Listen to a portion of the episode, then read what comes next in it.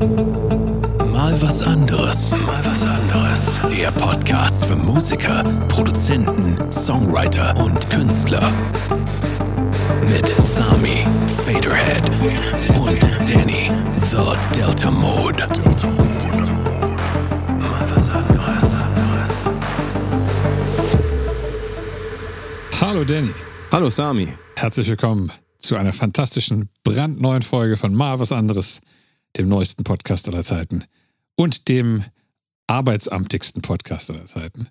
Richtig, denn wir werden euch heute neu vermitteln. Richtig. Ihr seid genau richtig, wenn ihr, wie jeder fünfte junge Erwachsene in Deutschland, Hm. kündigen möchtet, dann seid ihr jetzt genau richtig hier. Wir werden euch nämlich sagen, was ihr anstattdessen besser nicht macht, nämlich Musikproduzent genau. Das schließen wir schon mal aus für euch. Richtig. Aber ansonsten äh, soll dem nichts mehr im Weg stehen. Nee, aber wir, wir nehmen ein bisschen Bezug darauf. Auf Tagesschau, Ah. meine absolute Lieblingsfernsehsendung. Also noch gucke ich noch mehr als GZSZ und ähm, äh, Deutschland sucht den Superstar. Ah. Also das Tagesschau ganz oben bei mir. Äh, ich habe mal wieder einen Instagram-Post Oh, bekommen. Also Freihaus quasi, ein Infopost von der Tagesschau. Und da hieß es, jeder fünfte junge Erwachsene möchte kündigen. oh.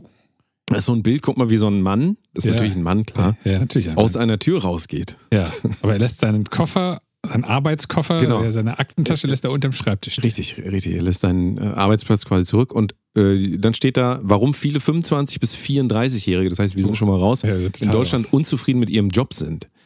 Und ähm, wir beide sind ja selbstständig. Ja. Das heißt, wir haben das schon früh erkannt, Richtig. dass wir niemals zufrieden werden mit irgendeinem Job auf der Welt. Äh, außer dem, wo wir für uns selbst arbeiten. Hm. Und äh, ja, wir wollen ein bisschen Einblick, glaube ich, auch mal geben in diese andere Realität, nämlich diese glorifizierte, ja, jetzt muss ich nicht mehr für jemanden arbeiten, Ja. denn danach kommt nämlich das, was noch viel schlimmer ist, nämlich nur für sich selbst arbeiten, womit man halt auch auskommen muss. Ja, ne? Es ja. ist alles nicht so einfach, aber wir wollen euch mal so ein bisschen ähm, vielleicht auch spiegeln, weil vielleicht seid ihr ja auch gerade an dem Punkt, dass Ja. ihr sagt, jetzt kündige ich, aber was kommt dann? Mal gucken, ob wir es rausfinden. Ich bin gespannt. Die große Also- Frage des Lebens. Ja, absolut, da? absolut. Ich habe hier noch so ein paar Sachen, soll ich noch einmal vorlesen, Ja, was die, die vor. Gründe. Ich, sind? ich kenne die ja auch nicht. ja, genau. Also äh, die zweite Tafel sagt, würdest du gern deinen Job kündigen? 9,2 Prozent sagen auf jeden Fall. Hm. 10 Prozent, 9 Prozent. Ähm, so, bin unsicher, 20 Prozent. Unsicherheit ist ja auch ein großes Thema dabei, da kommen wir natürlich auch noch drauf. Eher nicht 32 Prozent und auf Hm. keinen Fall 24 Prozent. Also ungefähr 50 Prozent sagen, sie wollen eher nicht kündigen, aber das ist ja schon.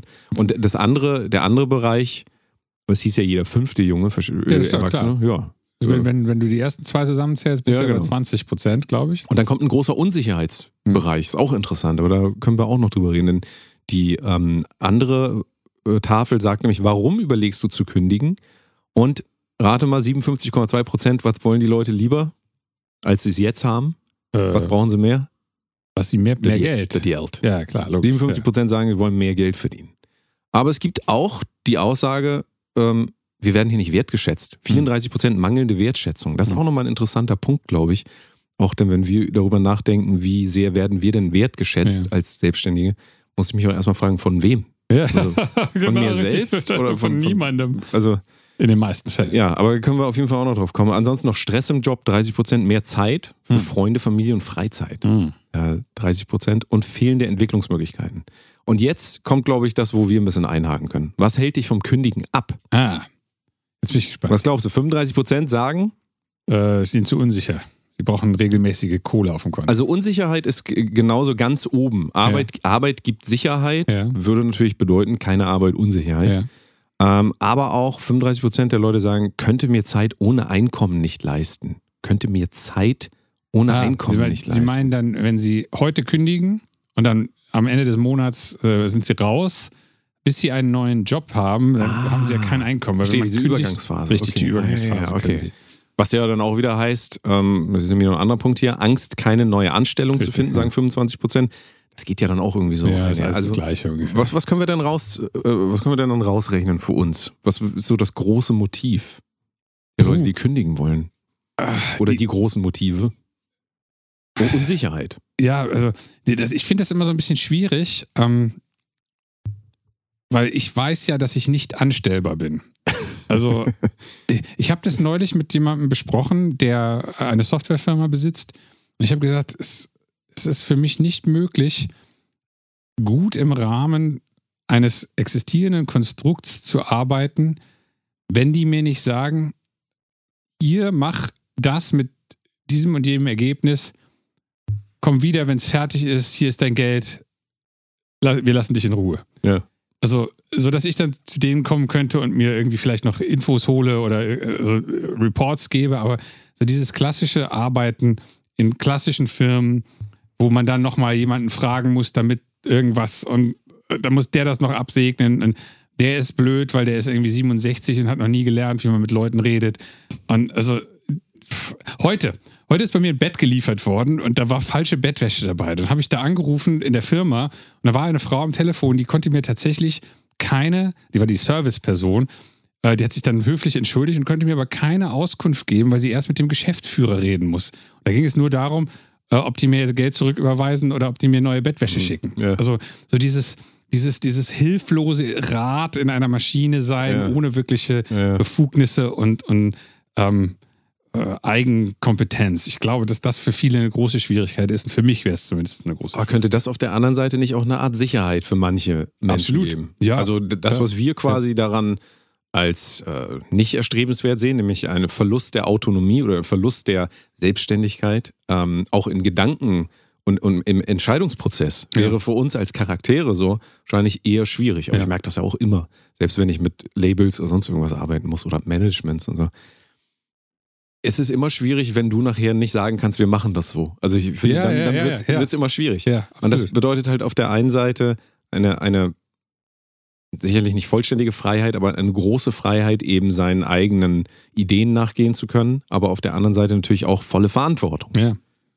Und ich, also die ganzen Punkte, die jetzt genannt wurden in diesem Tagesschau-Post, ähm, zeigen mir, und ich weiß nicht, ob sie mir das zeigen, aber ich, ich rechne so ein bisschen daraus, dass Menschen auf jeden Fall unzufrieden sind mit dem, wie es so ist, nämlich im Angestelltenverhältnis, aber auf der anderen Seite auch vielleicht noch nicht so viel Bewusstsein dafür da ist, was bedeutet das denn, wenn ich tatsächlich die komplette Verantwortung übernehmen muss? Nein, ich glaube das Gegenteil. Ich glaube, dass das Bewusstsein zu 100% da ist, weswegen wir zu 9% wollen kündigen und die anderen 70 bis 80, die da noch sind, äh, finden das zu unsicher und kündigen deswegen nicht.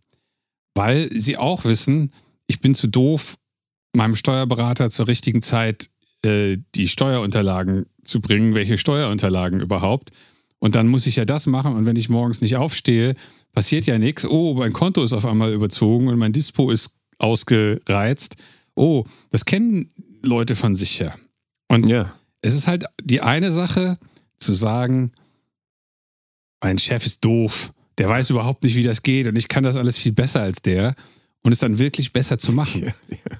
Und da, da, da, liegt ja auch sehr häufig der, der Fehlgedanke von Angestellten drin, dass die nämlich denken, Ihr Chef soll das besser können, was Sie machen. Das ist ja häufig nicht so. Nochmal, wenn ihr Angestellte seid und ihr beschwert euch immer über euren Chef, euer Chef hat nicht die Aufgabe, euren Job besser zu machen als ihr, sondern euer Chef hat die Aufgabe, ein, eine Gruppe von Angestellten oder nur einen, nämlich euch, egal wie das bei euch ist, so zu leiten, dass ihr die Arbeit macht und er kann sich darum kümmern, dass irgendwie die Firma weiterläuft, wie auch immer das geartet ist. Kundenakquise, äh, Marketing, ähm, äh, äh, Buchhaltung, was auch immer. Ähm, oder die, Strategie für eine große Firma. Aber euer, euer, Chef soll nicht das machen, was ihr macht. Der muss das auch nicht so gut können wie ihr und der muss auch nicht jedes Detail wissen. Dafür seid ihr angestellt. Und ich glaube, die meisten Leute wissen, dass sie diese anderen Sachen, ich, ich, sage jetzt mal ganz hart, außer am Fließband äh, mit dem Schraubhammer irgend so ein Metallblech zu stanzen. Der weltbekannte Schraubhammer. Der Sch dem Bosch Schraubhammer. Der darf in keinem Werkzeugkasten fehlen. genau. Der Schraubhammer. Mit dem am Fließband irgendwas ja. zu stanzen, ähm, das, das ist für die meisten Leute, und da habe ich Programmierer und äh, ich sage mal, wie man heute sagt, Knowledge Worker auch mit eingebaut, Akademiker, mhm. zu viel ich kenne eine Menge Akademiker, die sind wahnsinnig, äh, in Anführungsstrichen, gebildet. Und wenn man sie außerhalb, nicht ihres Berufs, sondern außerhalb ihres äh, normalen Tätigkeitsfeldes als Professor der Biochemie äh, äh, um irgendwas bittet, was mit Biochemie zu tun hat, sind die völlig überfordert. Das heißt also, ich glaube, dass die meisten Leute tatsächlich wissen, dass sie nicht geeignet sind, sich um diese 800 Sachen, die zu einem neuen Job oder zu einer Selbstständigkeit gehören, äh, dass sie die können. Ja, ähm, also worauf ich hinaus wollte, war eigentlich diese, diese oft, glaube ich, die Ungeklärtheit mit sich selbst ähm, dahingehend, dass man denkt, es wäre jetzt eine mögliche Lösung zu sagen, ich verlasse diesen Job. Ja. Ähm, aber in der realen Welt passiert es dann halt, also entweder du brauchst einen anderen Job, du kannst, glaube ich, äh, kannst dich auch arbeitslos melden, ist auch Ja. eine Möglichkeit. Oder ähm, du wirst selbstständig, ja. Aber äh, also das, was ich erlebt habe, viel äh, Menschen, die früher auch ähm, angestellt unterwegs waren, ähm, dass die neu in diese Selbstständigkeit reingegangen sind und auch erstmal eben mit dieser Idee von, jetzt bin ich frei, jetzt kann ich machen, was ich will. Ja. Ähm, und ich glaube, dass diese, ähm, ich, ich will es vielleicht ein bisschen aus meiner ähm, Sichtweise erzählen, diese, diese neu gewonnene Freiheit, dass die einen auch ganz schön erdrücken kann, Ja, ja. sodass viele dann auch wieder zurückgehen, Ja. aber dann auch merken, ja, so schlimm war es doch nicht in meinem Job. Ja, weißt du, ja, also ja. Die, die, diese, diese Reise ähm, kann, glaube ich, auch ganz interessant sein. Und ich glaube, für manche Leute kann das eine Befreiung sein, einmal zu sagen, ich will nicht mehr angestellt sein, werden dann selbstständig gehen dann aber wieder zurück und lernen das nochmal ganz neu kennen.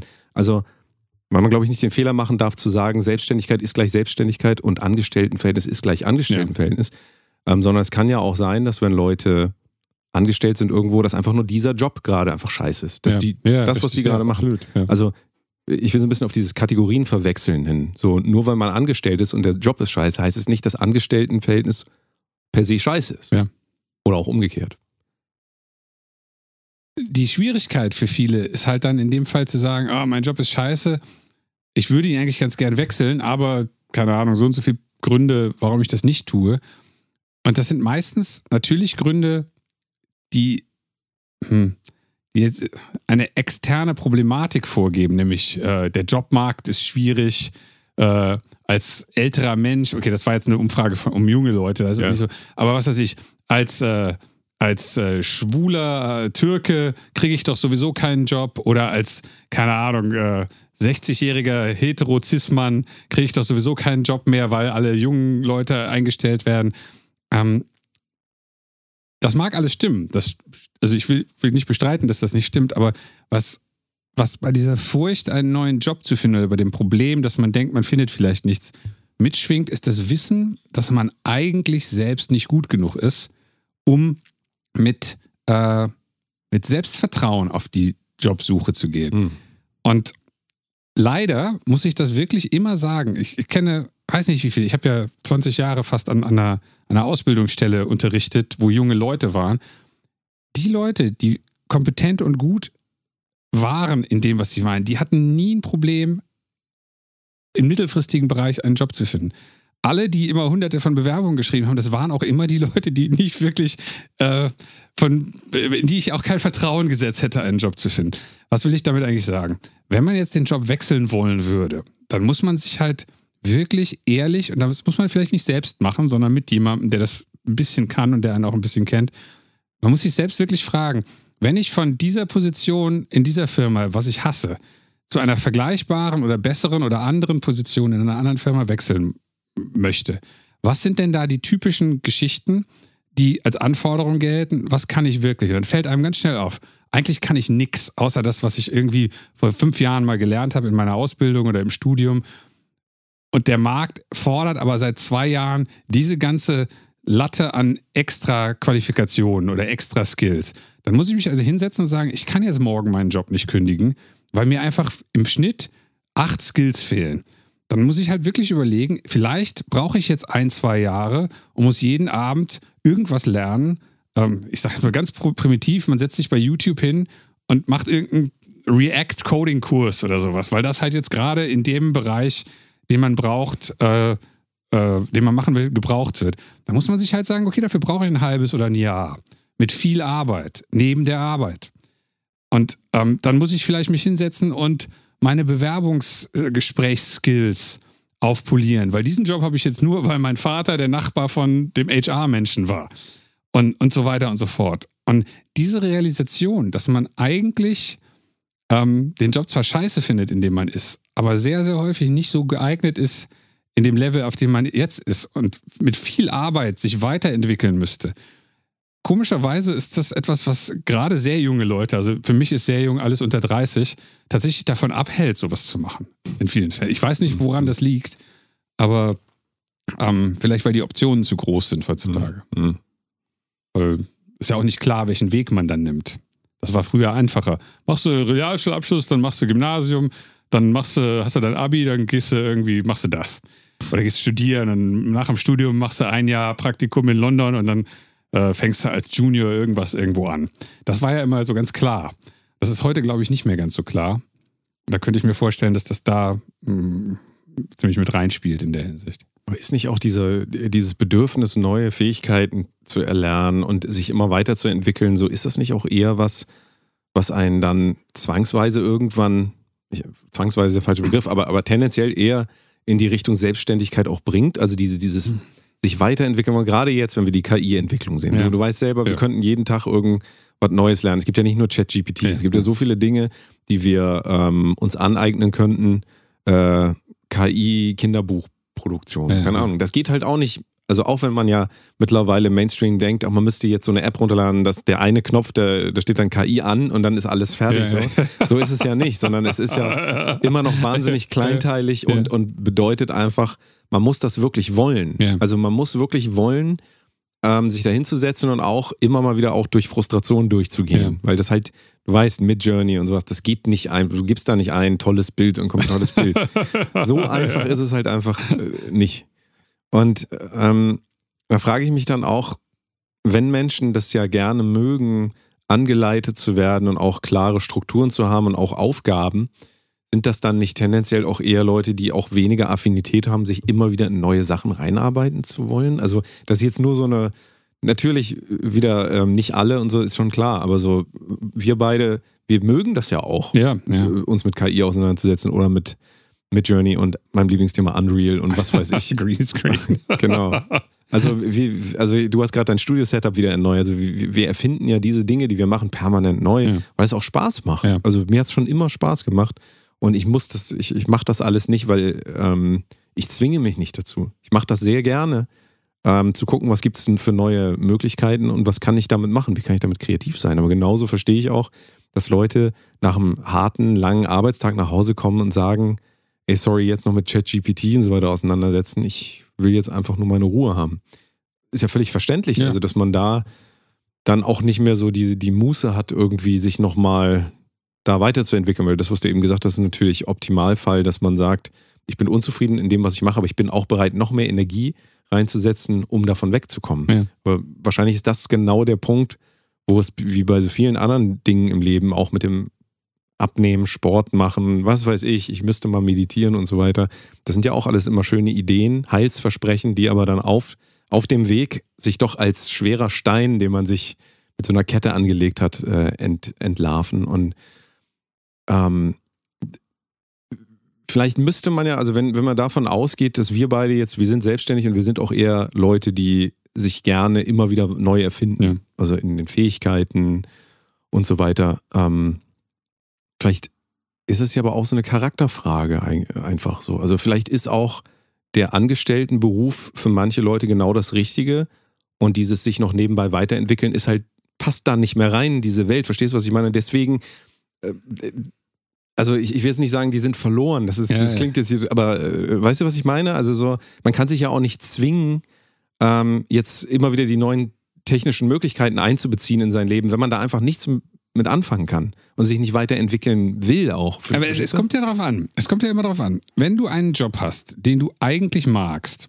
aber du magst ihn jetzt gerade nicht in der Firma, weil dein Chef ist ein Arsch und deine Kollegen hassen dich alle, weil du hast rosa Haare und äh, äh, hast keine Pronomen oder hast die komischsten Pronomen, die keiner aussprechen kann. isst gerne Pferdewurst. Isst gerne Pferdewurst, genau. Du bist total raus in der veganen. Immer holt er seine Pferdewurst raus, wenn es Mittagspause und dann riecht es Genau. überall nach Pferd.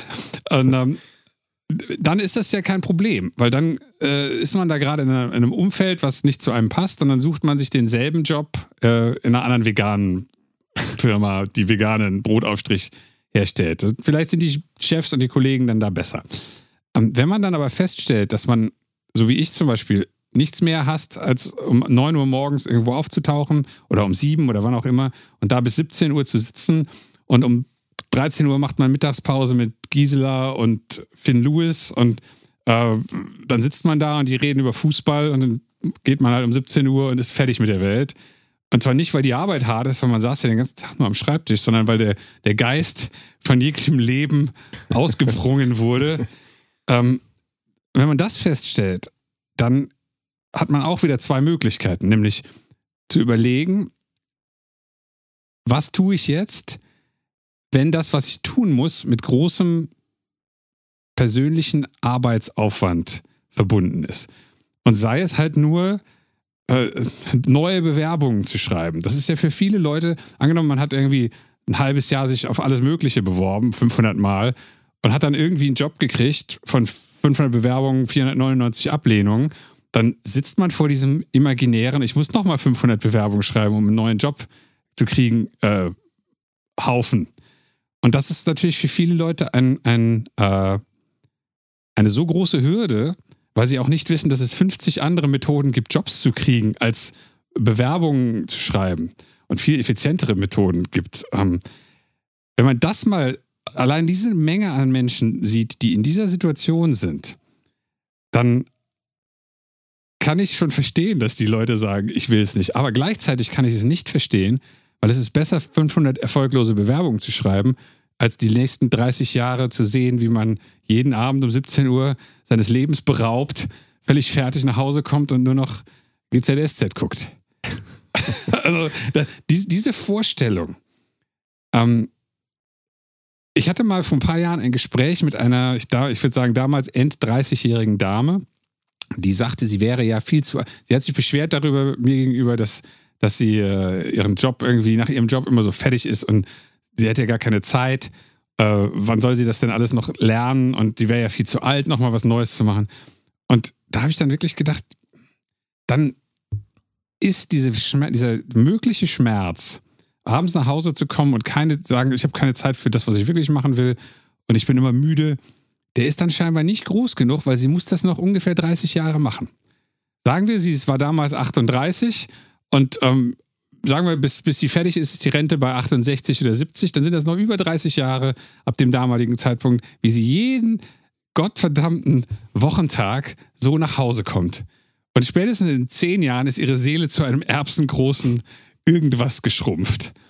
Und diese, dieser Schmerz oder diese Furcht davor ist bei vielen Leuten scheinbar nicht so groß, dass sie sich diesen, diese, wie nennt sich das denn, diese, diesen Aufwand antun, den man sich halt antun muss, weil es gibt halt nichts umsonst. Ja, das ist eine interessante Aussage, die ähm, du gerade getätigt hast. Ja. Nämlich, äh, es gibt nicht um, nichts umsonst. Ähm,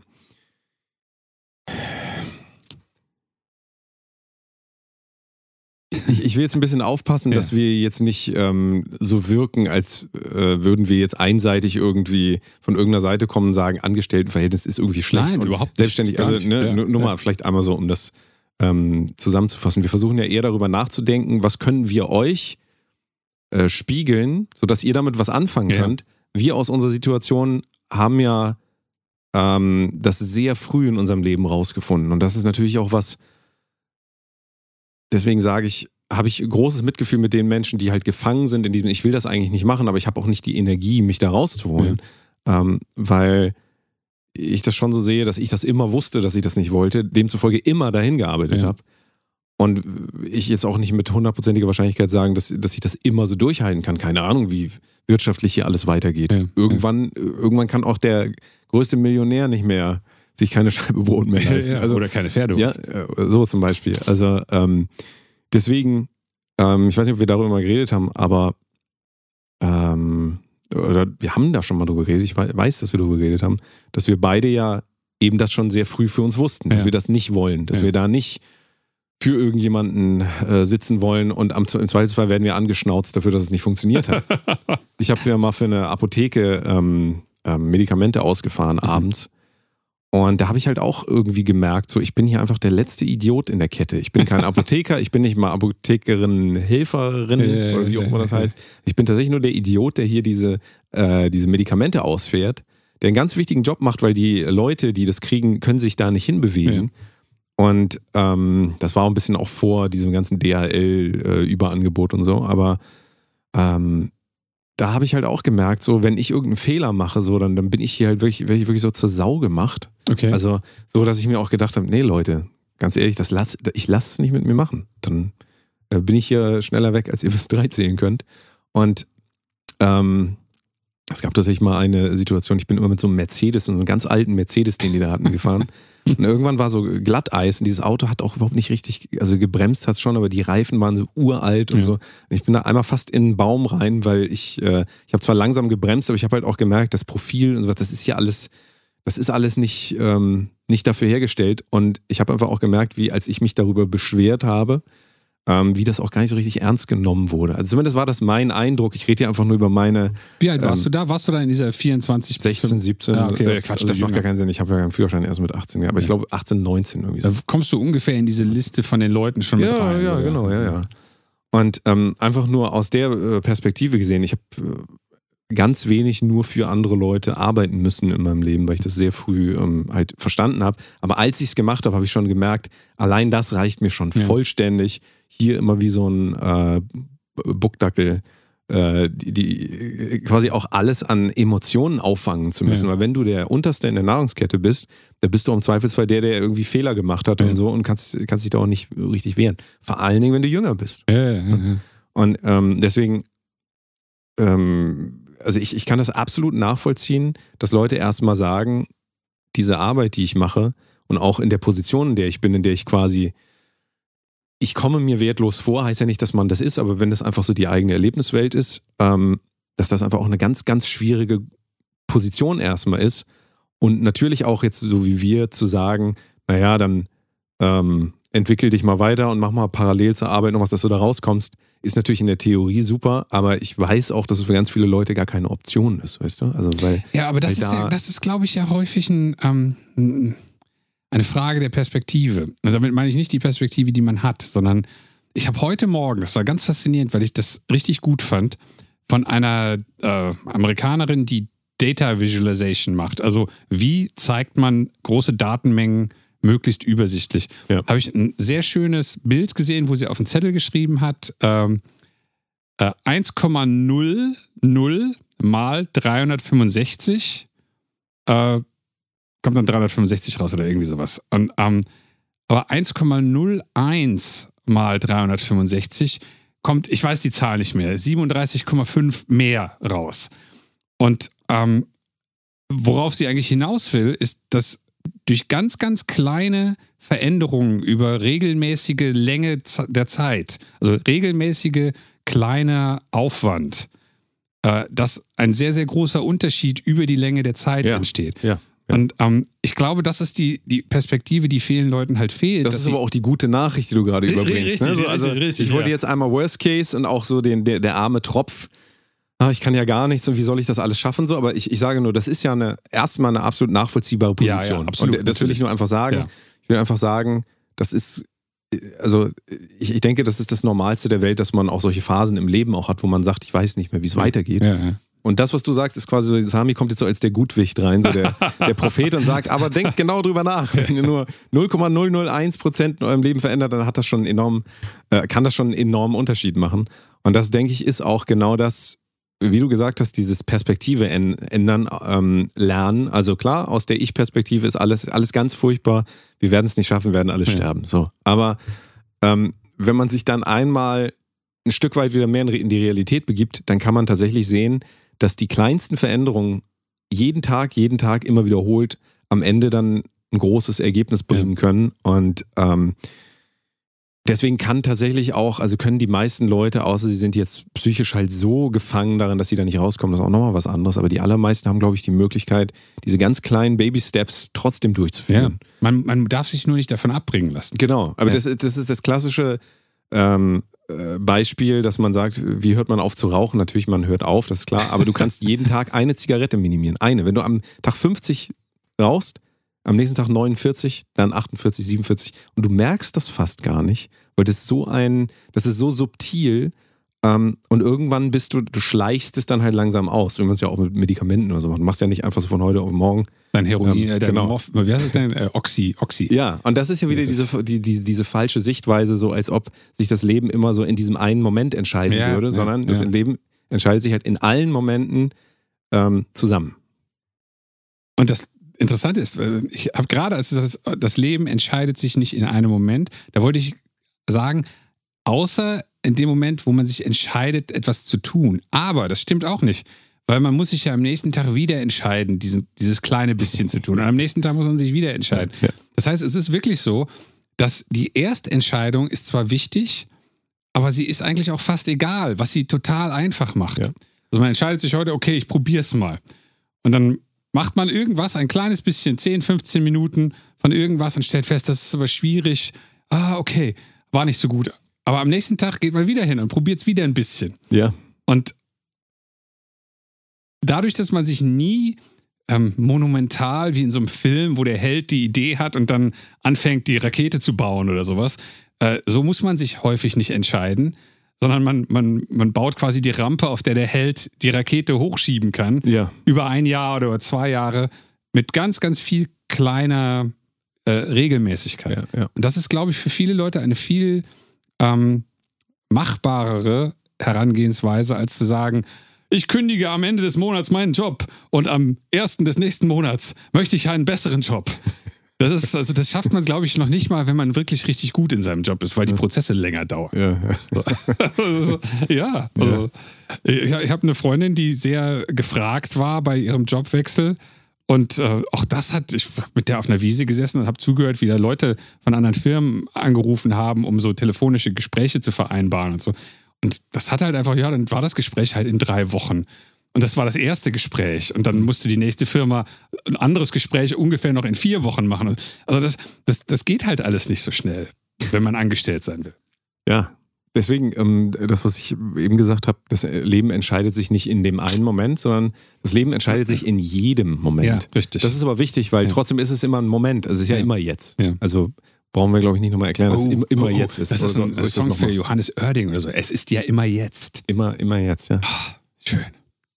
Ähm, aber in dieser ähm, äh, oft vergessenen Realwahrheit. Warte mal, ich das- schreibe schreib mir das, red du mal weiter, ich schreibe mir das mal Re- eben auf.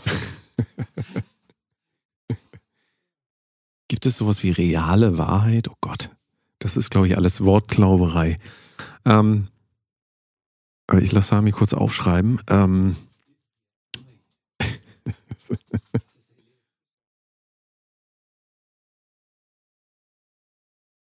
Ich hoffe, man hat das nicht gehört, was ich gesagt habe. das weiß ich nicht, das müsstest du nachher Ah, äh, nachgucken. okay, gut. Ähm, äh, auch darüber haben wir schon eine Folge gemacht, deswegen merke ich, wie wir uns immer wiederholen, weil wir nur gute Sachen re reden und Hm. die muss man natürlich, nicht, Natürlich. die muss man ja nicht, also äh, never change a running system, wie man das schön sagt. Genau. als Informatiker.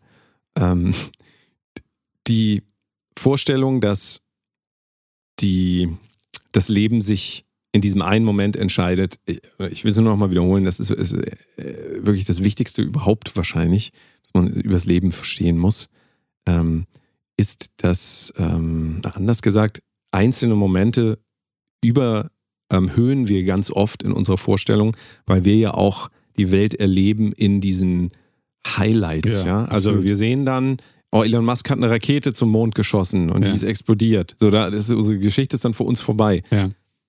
Für Elon Musk, beziehungsweise das ganze Team eigentlich, die, die sich damit auseinandergesetzt haben, das gemacht haben, war das ein Prozess von zehn Jahren Ja, oder so. ja.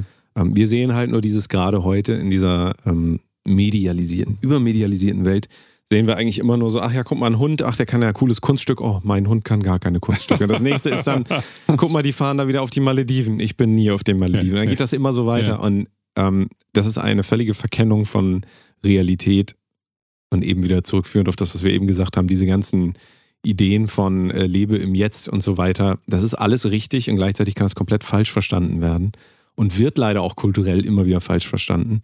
Ähm, deswegen noch einen Schritt zurück, wenn ihr ganz unzufrieden seid mit eurem Job, denkt an Samis Worte. Hm.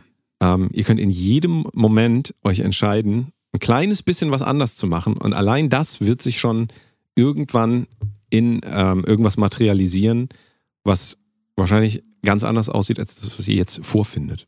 Ja. Also das ist immer der Ausweg, denke ich eigentlich. So dieses, äh, ne? nicht, man, man, darf, man darf sich halt. Punkte Ausweg, man darf Ja. sich halt auch nicht der Illusion hingeben, dass man keine Wahl hätte. Und dann gibt es halt immer diese, "Doch, ich habe aber keine Wahl, ich bin 40, ich habe zwei Kinder, die sind noch jung und ich muss meine, meine Hypothek für mein Haus zahlen und mein, mein Auto und meine Frau geht nicht arbeiten, das heißt, ich bin der Einzige, der, der arbeiten geht. Man muss das alles nicht machen. Man kann sich auch mit so einem, mit so einem äh, Stock, mit so einem Tuch hinten als Beutel äh, seine Sachen da reinpacken oder äh, besser mit dem Rucksack und dann kann einfach abhauen. Und dann geht man irgendwie nach Argentinien und wird nie wieder gesehen und zahlt keine Alimente und lebt da als äh, Tango-Lehrer oder was auch immer man machen will. Man muss auch in Deutschland keine Steuern zahlen. Man lebt dann halt mit der Konsequenz, dass man in den Knast muss. Man muss das tatsächlich alles nicht. Das klingt jetzt alles ein bisschen, ähm, bisschen äh, ironisch und sarkastisch und, und ein bisschen äh, cartoonmäßig, aber ihr habt immer die Wahl und ihr habt euch natürlich auch die Wahl, ähm, ihr, habt, ihr habt die Entscheidung selbst getroffen, äh, mit Hilfe eurer Familie und allem anderen, euch in die Situation über viele, viele, viele Jahre reinzumanövrieren, in der ihr jetzt gerade seid.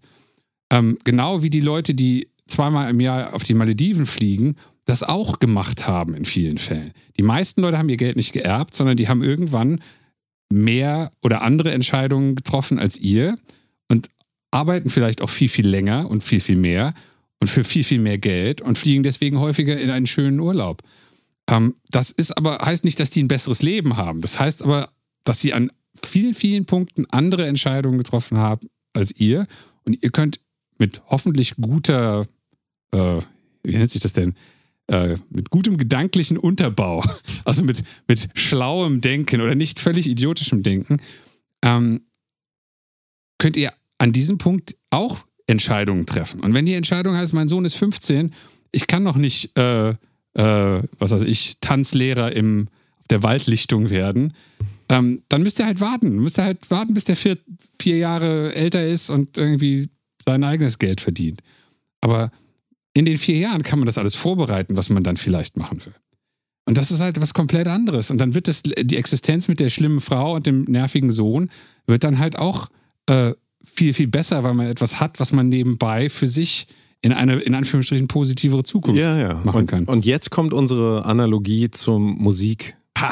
Und zwar ein Album released man auch nicht am nächsten Tag, nachdem man sagt, so, ich release jetzt mal ein Album. Richtig. Sondern ein Album ist im, in, in, in, in äh, vielleicht einer idealisierten Welt ein Projekt, was man sich jetzt fürs nächste Jahr vornimmt. Genau, richtig. Und in einem Jahr oder in zwei Jahren wird das released und die Tour kommt erst 2027 Ja. und so und dann geht das alles los. Aber das ist ein realistischer Ansatz, ähm, um ein größeres Projekt, denn ein Album ist ein größeres Projekt als eine Zeile Text schreiben, Ja. als drei Zeilen Text schreiben, als einen ganzen Song schreiben, als fünf Songs schreiben, dann auch noch gute, die man auch noch nach außen bringen will. das ist das Problem. Und jetzt wieder zurück, äh, wenn ich in der Situation bin im Leben, wo ich sage, das ist alles scheiße, dann ist das so wie der Künstler, der sitzt, scheiße, ich muss jetzt wieder ein Album releasen. ja, ja. Das ist nichts anderes. Der muss halt sich auch wieder neu erfinden, während er auch irgendwie so bleiben will, wie er irgendwie ist. Du, ich will so bleiben, wie ich bin, du darfst. Ja. Und ähm, wenn man sich das einmal vor Augen führt, dass auch dieser, dieser Wechsel raus aus einem jetzigen Zustand am Ende ähnlich ist wie ein Album releasen. Wahrscheinlich ist es ein noch etwas größeres Projekt. Aber ähm, gehen wir mal davon aus, es ist ungefähr ähnlich. Dann kann ich mir auch wieder überlegen, was haben wir hier immer erzählt über wie released man am besten. Ich weiß gar nicht, ob wir da viel drüber geredet haben, aber wir reden da bestimmt auch nochmal drüber.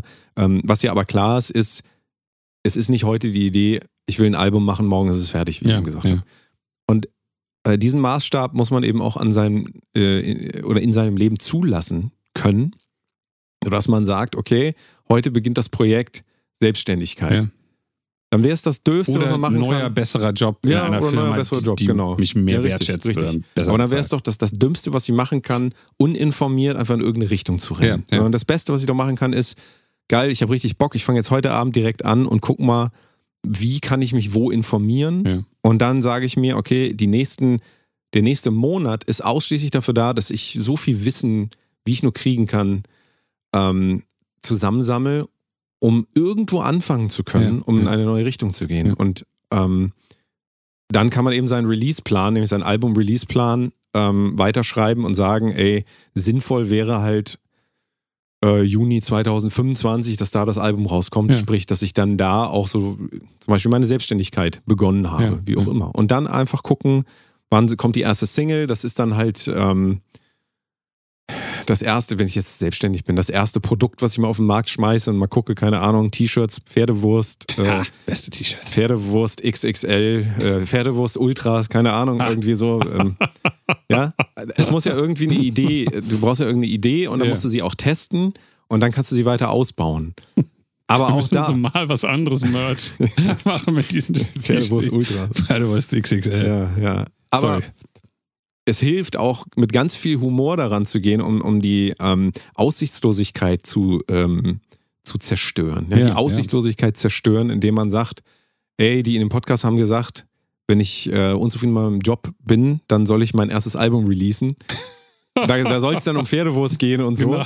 Man kann es natürlich so alles falsch verstehen, aber ähm, wenn, ihr, wenn, ihr, wenn ihr solche Analogien ranholt und auch bereit seid, über eure eigene Doofheit zu lachen, das ist, glaube ich, ganz, ganz wichtig, dann fällt einem das alles einfacher. Und ich glaube, das sind so die, die, die ähm, wichtigsten Inhalte oder wichtigsten Zutaten für dieses äh, ähm, Gericht, Mhm. ähm, zukünftige Gericht, Gericht. Pferdewurst-Pastete. Pferdewurst-Auflauf. Ja, äh, am wichtigsten ist doch wirklich Nummer eins, sich Zeit zu geben. Das heißt aber nicht trödeln. Ja. Das heißt auch nicht, ich fange mal übermorgen an. Das Ja, heißt ja. nicht, sondern das heißt einfach realistisch mit Geduld daran zu gehen.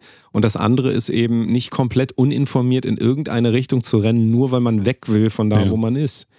Ähm, und dann eben gucken, wie machen das eigentlich andere äh, Disziplinen. Also Ja. Musikreleasen ist halt so eine Möglichkeit, da könnte man sich halt dran orientieren.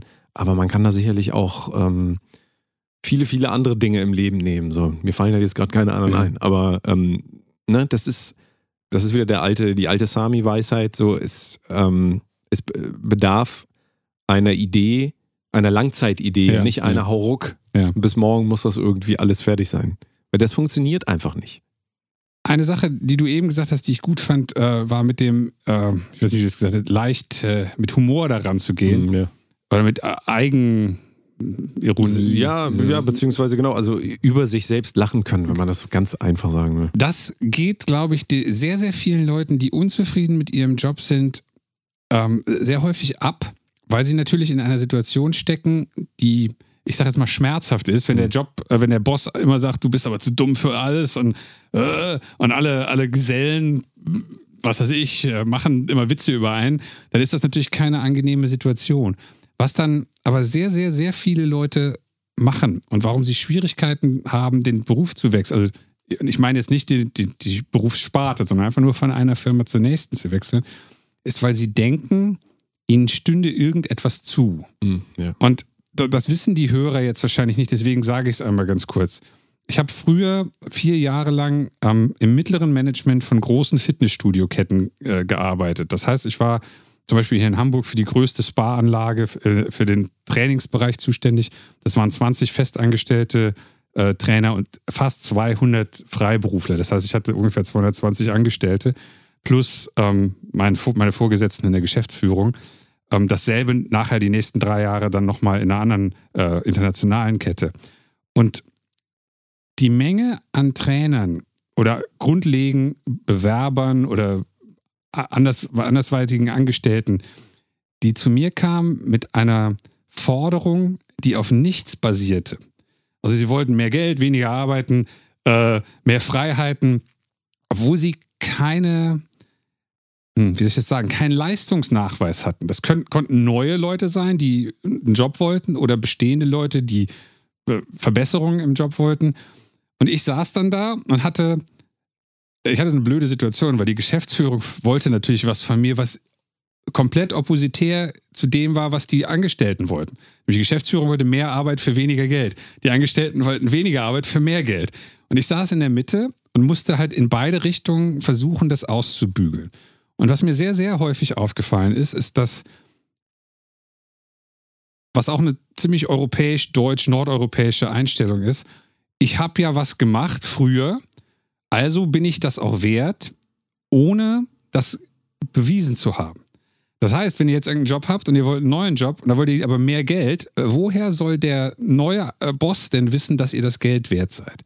Und ähm, deswegen fand ich diese ähm, humoristische Herangehensweise ganz gut, weil in dieser äh, Statistik war ja eine der Sachen, äh, sie wurden nicht wertgeschätzt und sie wollen mehr Geld. Also das waren ja zwei Gründe, warum Ja. Leute den Job wechseln wollen.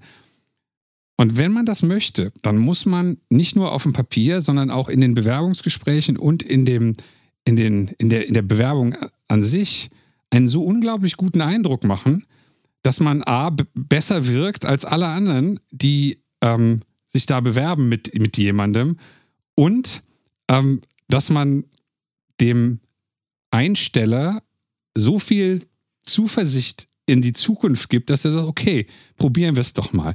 Und in Deutschland, ich weiß nicht, ob es in Schweden und in Dänemark und äh, Skandinavien generell genauso ist, könnte ich mir aber vorstellen, weil das Sozialnetz und die, die, die, der Reichtum so groß ist, wird da sehr, sehr häufig sich ausgeruht auf dem, was früher war. Und da fehlt halt diese, dieses Humorige, dass man halt sagt, ah, okay, ich weiß nicht, ob ich es kann, ich, ich handle mal mit mir so, als könnte ich es nicht. Und ich bereite mich vernünftig vor und ich gehe halt davon aus, ich bin eigentlich ein Depp.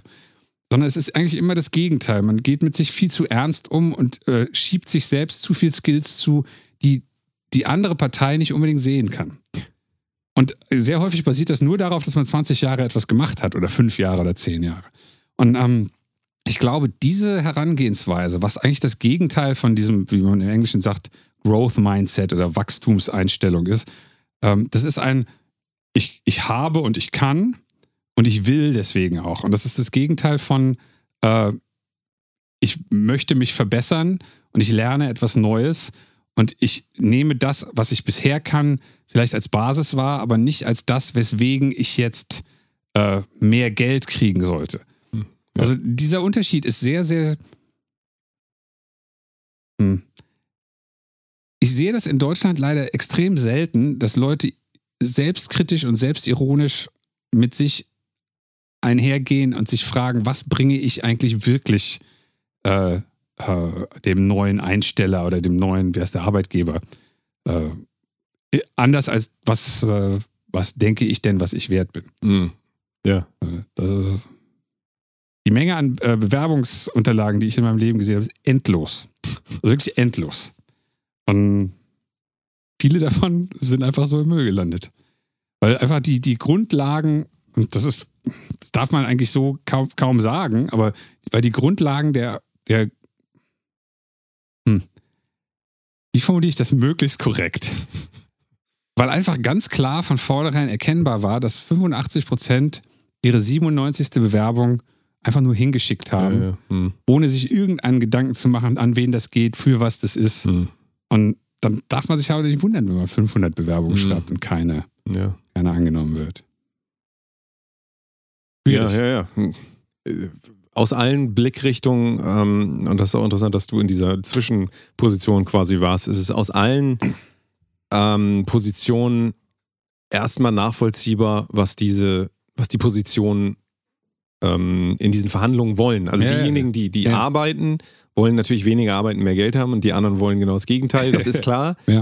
Und dann gibt es halt da einen dazwischen, der dann da irgendwie, unter anderem auch die Politik natürlich, ne? also Politik wäre ja auch so ein klassischer Mediator zwischen diesen Polen eigentlich. Ähm, Moment, aber ich glaube, das ist der Unlock, der, der, der, der, der Weg, Mhm. sich über die meisten Konkurrenten zu stellen. Nämlich indem es eben nicht darum geht, ich würde gern weniger, also dass man, dass man ganz offiziell sagt, alle wollen weniger arbeiten und mehr Geld. Und das ist nicht meine Herangehensweise. Also das, das muss man dem Arbeitgeber nicht sagen, aber das muss man zu sich sagen, Mhm. weil über das, die, die erste äh, besondere Mühe entsteht ein, ein, ein Vorteil. Und dieser Vorteil, den man, kleines, ich mache ein Beispiel. Ich hatte eine Ex-Freundin, ähm, die sich in einer äh, Pressesprecherrolle bei der Deutschen Bahn beworben hat, nachdem sie eine andere Pressesprecher äh, äh, anderen Pressesprecherjob hatte. Sie war sehr spät in dieser Bewerbungsrunde, weil es einfach sich so ergeben hat. Und ich habe ihr dann einen Tipp gegeben, was so ein bisschen Executive Coaching Ding ist, was man machen kann in solchen Situationen. Und sie hat den Job gekriegt mit der Aussage, also nach, nach mehreren Runden noch, dass das, dieser kleine Tipp, die entscheidende, äh, der, den entscheidenden Unterschied gegeben hat, warum sie in die nächste äh, Interviewrunde mit nur noch drei anderen gekommen ist. Was sie dafür machen musste, war in diesem Fall nicht so wahnsinnig viel, aber sie musste sich eine komplette Nacht um die Ohren schlagen, weil es halt äh, von Mittwoch auf Donnerstag ging. Sie musste das vorbereiten und ich bin mir ziemlich sicher, dass sie sich viel, viel, viel mehr vorbereitet hat in dieser einen Nacht als die anderen Leute, die sich auf diesen Job beworben haben. Und das ist das, was ich meine. Sie hat von Anfang an etwas getan, was die anderen nicht gemacht haben. Und diese Menge an Vorbereitung ist halt das komplette Gegenteil von ich will weniger arbeiten für mehr Geld. Und ich glaube, dass das viele Leute wissen, aber bewusst nicht, also unterbewusst wissen, dass sie das müssen und deswegen mhm. Angst haben, den Job zu wechseln, weil sie wissen, dass sie das dazu nicht bereit sind. Aber das ist der klassische Einstieg in die Selbstständigkeit ja, auch. Ja. Umsonst für Leute arbeiten ja, und hoffen, dass die das richtig geil finden und du gibst absolut alles dafür. Und es ist auch nicht so einfach, dann da wieder rauszukommen. Das ist übrigens ein ganz anderer Punkt, ähm, wenn man anfängt, Leuten was umsonst zu geben, zu hoffen, dass man was zurückkriegt. Aber du hast völlig recht. Das ist letzten Endes das, was man auch bereit sein muss. In, in, also ich, ich kenne jetzt nicht jede selbstständigen äh, Branche, aber in unserer kreativen Welt ist es eigentlich so, du bist niemand ja. und du musst ja. den Leuten erstmal zeigen, dass du was kannst.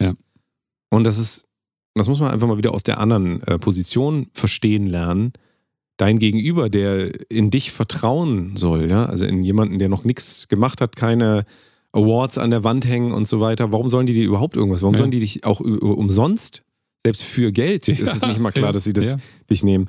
Und das ist natürlich bei ähm, Menschen, die Arbeitnehmer sind, wahrscheinlich grundlegend auch anders, dass man einfach mit einer ganz anderen ähm, Herangehensweise verhandelt und, und auch versucht, in solche Jobs zu kommen, eben weil man das eben so sieht, ich gebe dir doch was und dann will ich auch, da kriege ich auch das und ja, das dafür. Ja. Und tatsächlich ist es beim äh, gerade kreativ selbstständig arbeiten so, dass man halt wirklich für nichts arbeitet. Oft, also, ja, ja, also das muss nicht so sein, aber es ist normalerweise der Anfang, weil du halt irgendwie anfangen musst. Und da beschwert sich aber auch keiner. Also irgendwie akzeptieren das da alle. So, also für uns ist das ja, aber natürlich geil finden wir es auch nicht, aber ähm, wir, wir, wir können das akzeptieren, weil wir eben denken, ich mache es für mich, verstehst du?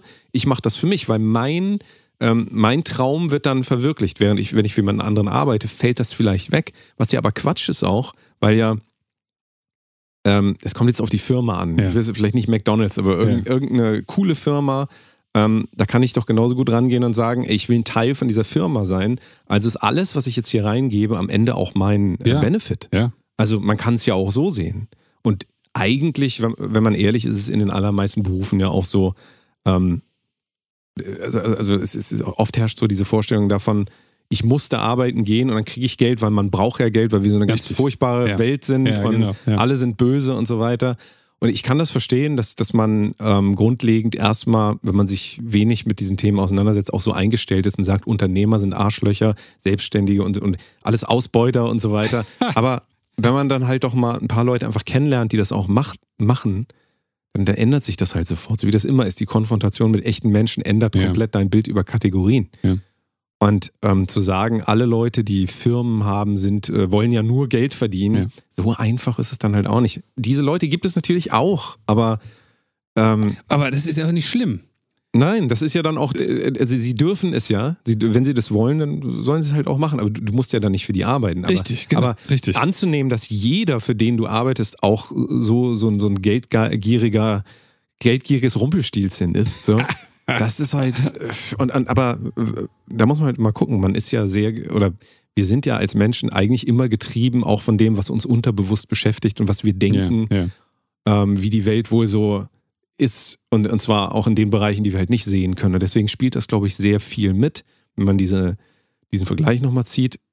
Ich als Selbstständiger sage, ich fange bei Null an, aber ich mache es für mich und habe deswegen viel mehr Energie auch und bin auch viel mehr bereit, das zu machen, was du gesagt hast, nämlich die extra Meile noch zu ja, laufen, ja. so, weil ich mache das ja für mich. Und deswegen, wie du gesagt hast, kann das wirklich ein Anfang sein für alle, die auch angestellt sind und so weiter. Einmal diesen also das zu drehen und nicht zu sagen, ich kämpfe hier gegen irgendeine Firma und ich will so viel rausholen, wie es nur geht, sondern das halt auch als Partnerschaft zu sehen am Ende. Weil im Idealfall ist es das doch auch. für Angestellte. Ich habe früher meinen Schülern immer gesagt, ähm, den schönen Spruch, ähm, wie habe ich das denn formuliert? Der, eigentlich ist er im Englischen, aber auf Deutsch ist das, die Möglichkeit ist da, versteckt oder lauert da, wo Verantwortung abgegeben wurde. Heißt also, wenn ihr in eurer Abteilung oder in eurer Firma seht, dass da irgendwas ist, was nicht funktioniert, dann fragt nicht euren Chef, ob ihr eventuell äh, da mal was machen könnt oder beruft ein Gremium ein, ob man da nicht mal drüber reden kann, sondern macht einfach erstmal irgendwas. Überlegt euch vielleicht alleine oder mit Kollegen, was man da besser machen kann. Macht das und geht dann zum Chef und sagt, wir haben uns das überlegt, wir haben das vielleicht sogar schon umgesetzt. Was hältst du denn davon? Ähm, es kann sein, dass er sagt, nee, ist eine blöde Idee, aber äh, gut, dass sie angefangen haben. Und dann macht man das nochmal und nochmal und nochmal. Und nach einem Jahr ähm, stellt sich raus, dass man dann die Person geworden ist, die von alleine als die Person gesehen wird, die Verantwortung übernimmt. Das darf man natürlich nicht so dumm machen, dass immer die ganze Arbeit abgeladen wird auf einem. Aber das ist ja nicht das Gleiche. Immer zwei Stunden länger zu bleiben, um noch die Kopien für jemand anderen zu machen, ist nicht das Gleiche wie ein Problem zu sehen und das Problem zu beseitigen. Das sind zwei komplett unterschiedliche Ja, ja du hast recht. Das ist auch gefährlich, in Anführungszeichen, wenn man das jetzt so empfiehlt, kann für bestimmte ähm, Charaktere kann das auch bedeuten, dass sie ähm, immer hoffen, gesehen zu werden, immer alles machen und dann, ja, noch, ja. dann nochmal durchsaugen ja, und so. Und, nee, das meine ich und, aber nicht. Ja, genau, aber das kann natürlich, das ist eine Falle auch, in die man tappen kann. Ähm, und da muss man wirklich vorsichtig sein, genau. Also ähm, ja, Moment. Es muss auch gesehen, es muss auch äh, gesehen und anerkannt werden, natürlich, was du für einen Mehrwert da reinbringst. Ne? Natürlich. Und das kann man auch ablesen. Wenn ich zwei Jahre lang immer noch zwei Stunden geblieben bin und noch gesaugt habe und die eigentlich nur sagen, warum saugt die? Da kommt doch eh noch, da kommt doch noch jemand. Machen das doch noch. Okay, das ist aber ja, das ist jetzt so. Ich verstehe, was du sagst. Ja, aber das sind so die low-hanging fruits. was mache ich noch? Ach, da hat einer seinen Müll liegen lassen, dann schmeiße ich den mal für den. Dann denken alle, ich bin so nett und so. Ja. Ähm, das ist was anderes. Das ist was anderes, das natürlich. So, ja. Das ist nicht das, was ich meine. Gleichzeitig angenommen, auch wieder aus meiner ehemaligen Berufserfahrung, angenommen, ihr seid eine Rezeptionskraft. Das ist ja in so einem öffentlichen Ding, ist das immer so einer der, der untersten. Äh, vom, von der Bezahlung von der Verantwortung her einer der untersten Jobs, obwohl man unglaublich viel Kontakt mit den Kunden hat. Und wenn man da einen schlechten Job macht, sieht die ganze Firma schlecht aus. Das ist ein ganz komisches Verhältnis, was ja. da zwischen Leistung und, und, und, und Wichtigkeit und Bezahlung ist. Aber da gibt es halt acht Millionen kleine Sachen, die man machen könnte, die man nicht unbedingt machen muss, aber wenn man sie macht, wirkt alles besser und, hm, wie soll ich das sagen, wenn man sie nicht macht, dann geht irgendwann alles den Bach runter. Weil wenn alle das alles nicht machen, dann sieht es nachher unordentlich aus und dann fehlt das Namensschild und dann sind die, sind die Termine nicht vernünftig eingetragen. Aber wenn man immer an einer kleinen Ecke etwas, etwas mehr macht, als man eigentlich laut der Arbeitsbeschreibung, Dienst nach Vorschrift, wenn man etwas mehr macht als Dienst nach Vorschrift, ist die Wahrscheinlichkeit, dass man vorwärts kommt in, in der Entwicklung seiner, seiner, seiner beruflichen Laufbahn, ist dann halt einfach größer, als wenn man das macht, was man machen soll. Weil man halt 17,50 Euro die Stunde kriegt und, oder keine Ahnung, was man so kriegt. Ähm, und das ist halt, die gemeinen Kapitalistenschweine geben mir ja nur dafür, dass ich hier stehe und einen Schlüssel aushändige, geben sie mir ja nur 17,50 Euro. Also, das, das sind ja einfach so, so, wie soll ich sagen? Das sind so selbstlaufen, im Englischen nennt sich das Flywheel. Man gibt Energie rein und dann fängt ein Rad an zu laufen und je mehr Energie man reingibt, desto schneller läuft das Rad und desto mehr Energie kommt auch wieder raus. Es wird immer schneller, weil das so eine, eine äh, wie nennt sich das denn, über ähm, Zentrifugalkraft sich einfach immer selbst mehr antreibt, dadurch, dass man immer mehr Energie reingibt. Ja. Und wenn wir jetzt keine Konkurrenz hätten, in allen möglichen Jobs aus, von anderen europäischen Ländern oder von, aus Indien oder sonst wo, dann könnte man wahrscheinlich auch heute in Deutschland problemlos sagen, ja, ach, ich gebe mir so bald so die, die nötigste Mühe, ich kriege ja nur 17,50 Euro die Stunde. Aber so ist es halt nicht. Und es gibt an jeder Ecke genug Leute, die das ersetzen könnten oder, was weiß ich, irgendwelche Virtual Assistants aus dem Rest der Welt, die für einen Euro die Stunde arbeiten. Und dieser Sache sind sich sehr, sehr viele nicht bewusst, die aber auch gleichzeitig sagen, ja, ich habe, kann ja nicht programmieren lernen. Kann ich nicht. also, äh, was ich damit sagen will, ist, egal auf welcher Ebene man sich weiterentwickelt, der, der nur in Anführungsstrichen, der ein, ein begabter Coder ist, sollte vielleicht Präsentations- und öffentliches Reden lernen. Präsentationstechniken lernen. Das ist nicht wirklich in seinem Job als, als Coder. Wenn er den Rest seines Lebens Coder bleiben will, ist das vielleicht auch okay. Aber wenn er Teamleiter werden will oder äh, Abteilungsleiter oder irgendein äh, CTO in der Firma, dann muss er diese Sachen halt irgendwie können. Und dann reicht es halt nicht, ein abgeschlossenes Informatikstudium mit Doktor der Informatik und zehn Jahren Coding-Erfahrung in acht anderen Firmen zu haben. Das ist einfach dann zu wenig.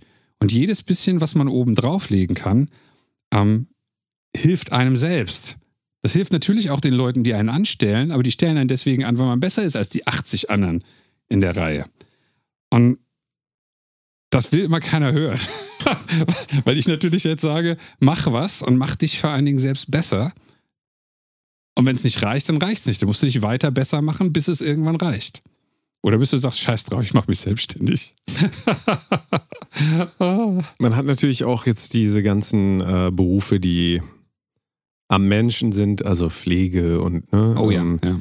da ist das natürlich wieder viel, viel weniger anwendbar. Bis ja, ja, da natürlich. ist es natürlich deswegen habe ich das vorhin gesagt, es ist eine sehr äh, politische Aufgabe eigentlich. Ja. Also das müssten eigentlich andere für diejenigen machen, die den ganzen Tag halt da diese Arbeit machen, die ähm, die meisten Menschen auch nach bestem Wissen und Gewissen machen. Also da gibt es keine, ja. da gibt es auch keine Gewinnmaximierung. Also da, ne, so, ähm, es wird niemals dazu kommen, dass ähm, Pflegepersonal auf einmal so viel verdient wie Deutsche Bank Vorstand. Also, Natürlich nicht, nein. Ne, aber so, das ist auch, äh, es, es funktioniert halt nicht nee, so.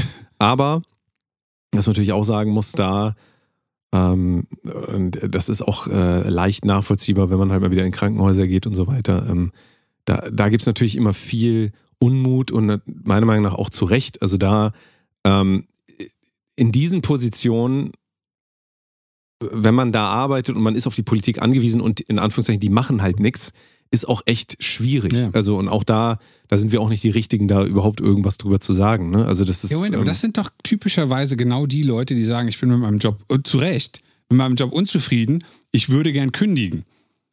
Und wenn man, dann hat man zwei Möglichkeiten. Ich will komplett aus dem Bereich raus, ist ein dreijähriges Projekt, oder ich will in ein anderes Krankenhaus, andere Pflegeeinrichtung, was auch immer.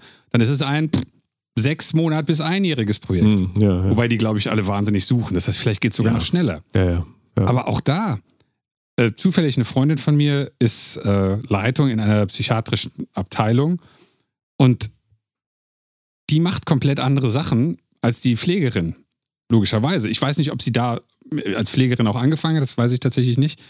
Aber angenommen, man möchte nicht umziehen, weil der Mann und die, das Kind sind in der Stadt und das ist alles fest. Dann könnte man immer noch sagen, mein Job ist hart und schlecht bezahlt, aber ich könnte zumindest versuchen, in derselben Abteilung, wenn in fünf Jahren der Job frei wird oder in drei oder in, einer, in einem anderen Krankenhaus, äh, die, wie, wie nennt sich das, Stationsvorstandsposition zu kriegen. Was muss ich dafür können? Word, Excel, äh, bisschen vernünftig mit Leuten umgehen. Das sind irgendwie sieben Skills, die kann ich alle nicht okay, drei Jahre, jedes halbe Jahr ein Skill obendrauf. Und das ist viel Arbeit, wenn man da den ganzen Tag irgendwie kranke Menschen äh, geschleppt hat. Aber was ist die Alternative? Kaputter Rücken mit 40 und Stütze. Also ich, bin jetzt auch wieder sehr lapidar in der ja, Hinsicht. Ja. Es gibt tausend Varianten, aber gerade in der Situation, du hast ja völlig recht, mhm. wenn man in Anführungsstrichen vom Staat und vom Umbau, ab, äh, Oberbau abhängig ist, ja dann muss man, glaube ich, noch agiler sein mit sich selbst. Ansonsten machen es halt die anderen. Ja, ja. In den Zahlen war natürlich jetzt nicht ersichtlich, wo kommen denn diese ganzen Unzufriedenheiten her. Ja, vielleicht ist ja, es auch, ja. vielleicht sind die allermeisten einfach aus den Sektoren. das kann ich mir sehr, ehrlich gesagt sehr gut vorstellen, dass das ein wahnsinnig großer ähm, Bereich ist. Aber auch da, wir kommen dann irgendwann natürlich auch wieder an die Punkte, und das sagen wir auch immer, es gibt ganz viel, was man selber machen kann. Und es gibt leider auch ganz viel, da kann man halt gar nichts machen. Und es gibt einfach Situationen, in denen ähm, gibt sicherlich immer noch irgendwelchen Spielraum, aber da ist man deutlich mehr abhängig von den äh, Strukturen, in denen man ja. ist. Und das ist eben in diesem, diesen Pflegeberufen und so weiter. Ähm, als Künstler ist man natürlich aber auch abhängig von, ja. ähm, äh, also wir haben das mit Corona und Co. ja gesehen. Ähm, das ist wirklich interessant, dass es da bestimmte Gruppen gibt, die dann auch irgendwann nicht mehr so einen Spielraum haben, ähm, sich noch zu optimieren. Ja, also das gibt es ja auch. Ja. Also ist, man, man, kann nicht alles zu Tode optimieren. Irgendwann ist einfach auch mal, sind die Umstände so schwierig, dass man halt sagen muss, vielleicht ist das sogar gar nichts mehr für mich. Das ist auch ein bisschen das, weil wir noch ein bisschen vielleicht über Selbstständigkeit reden wollten. Ähm, vielleicht äh, ein paar Faktoren, die wir benennen würden, wann macht es überhaupt Sinn für Leute überhaupt darüber nachzudenken, selbstständig werden zu wollen? Also, weißt du, so was, ja. Was könnte man oder was würdest du sagen, was sind da so? Lustig. Ähm, das wollte ich eben sagen, dass, ich weiß nicht mehr genau, was du gesagt hast, aber da ist mir in den Kopf gegangen, dass die meisten Leute sowieso überlegen sollten, ob der Job, den sie machen, überhaupt der richtige Job für sie ist. Ähm, mir ist das aufgefallen, meine Freundin war Anfang des Jahres ein paar, eine Woche im Krankenhaus, etwas länger, glaube ich. Und da ich da dann nicht jeden Tag im Krankenhaus war, habe ich halt ein, ein, ein Sammelsurium, ein Riesenspektrum an Pflegern und Ärzten getroffen. Und komischerweise waren das immer, wie soll ich sagen, da gab es keine Veränderung. Das heißt, es gab Pfleger, die waren hilfs hilfsbereit, nett und egal, wie sich da gerade jemand total vollgeschissen hat, haben die das mit, nicht mit Freude, aber mit Freundlichkeit gemacht. Und dann gab es Pfleger, die, die waren schon sauer, wenn sie Pause machten. Und die hatten keine Lust. Und ich sage nicht, dass, äh, hm, dass jeder immer den Job schmeißen sollte, sofort. Gar nicht. Sagen wir das Gegenteil hier. Aber wenn ihr so seid, dass ihr in einem Job seid, wo ihr schlechte Laune habt und auch immer schlechte Laune verbreitet und ihr wollt gar nicht da sein, dann seid bitte auch nicht da dann guckt, dass ihr so schnell wie möglich einen anderen Job findet. Und wenn ihr Musiker seid und ihr hasst es, Musik zu machen und ihr findet das Publikum scheiße und ihr hasst eure Kollegen, dann seid doch kein Musiker. Ist, also, deine Frage war eben, wie noch. Naja, also ab wann würde man jemandem empfehlen, über Selbstständigkeit überhaupt nachzudenken? Ja? Vielleicht machen wir es mal so ganz einfach. Also, welche, vielleicht auch ein bisschen Charakter. Züge sollte ja. man bei sich selbst feststellen. Und das ist ja. natürlich das eine, was wir gesagt haben. Wenn man absolut nicht für andere Menschen arbeiten kann, dann ist Selbstständigkeit schon mal die viel bessere, viel bessere Variante. Ja. Ähm, aber nur dann, wenn man organisiert für sich arbeiten kann. Das kann man alles lernen, aber man muss zumindest so eine Tendenz dahin. Mhm. Ja, ja, das stimmt. Ansonsten gibt man halt sehr, sehr viel Geld ab, weil man irgendjemand anders braucht, der das für einen macht. Und dann ist man fast wieder angestellt. Aber genauso, und das ist für uns halt schwierig, äh, glaube ich, nachzuvollziehen, gibt es einfach Menschen, die das auch äh, genau das äh, Umgekehrte mögen, nämlich dass denen gesagt wird, hier, das sind heute deine Aufgaben, ja, mach ja, das. Ja. Und ähm, das ist, um das vielleicht auch nochmal zu sagen, ich hoffe, das kommt hier nicht so rüber, das ist am Ende genauso valide wie jede andere ähm, Einstellung auch. Das ist einfach eine ganz andere Einstellung, aber wenn die funktioniert für Leute, dann funktioniert sie. Ja. Und ähm, aber das ist, glaube ich, so einer der großen Punkte, die man über sich selbst erst herausfinden muss. Und wie du gesagt hast, wenn man jetzt in einem Job ist und man ähm, merkt einfach, dass alle einen doof finden irgendwie und ähm, man kriegt auch nur schlechtes Feedback und ähm, man hat auch gar keinen Bock und so darauf, dann kann man halt beginnen und äh, sich fragen, was an mir, welche Anteile wollen denn hier eigentlich auch wirklich nicht arbeiten? Und ja, vielleicht ist ja. das ein Drang nach viel größerer Autonomie, also äh, Unabhängigkeit, Selbstständigkeit und so weiter. Und das ist ein guter Indikator, dass die andere Richtung vielleicht eher was für ein ist. Ich ja. formuliere es mal ganz weich, weil es äh, auch keine Schwarz-Weiß-Malerei angebracht ist. Aber ähm, das könnte eine Möglichkeit sein. Könnte. Ähm, das andere ist natürlich, das andere, was einen äh, Selbstständigen tagtäglich Monate, Jahre lang begleitet, ist immer auch ähm, das Aushalten von Ungewissheit. Ja. Also das ist sowieso gut, wenn man das lernt im Leben irgendwann, aber es ist in der Selbstständigkeit in bestimmten Bereichen noch viel, ähm, glaube ich, viel fordernder und viel, also geht einem noch viel mehr an die Substanz, als es wahrscheinlich in so einem Angestelltenberuf gehen, also in den meisten Fällen ist, weil wenn du selbstständig bist, kann es von heute auf morgen bedeuten, dass auf einmal gar nichts, also das ist wirklich gar nichts mehr. Auf einmal musst du irgendwas bezahlen, wovon ja. du nicht wusstest. Ja. Was, und dann, dann hast du einfach, äh, du kannst dir nicht mal was zu essen kaufen.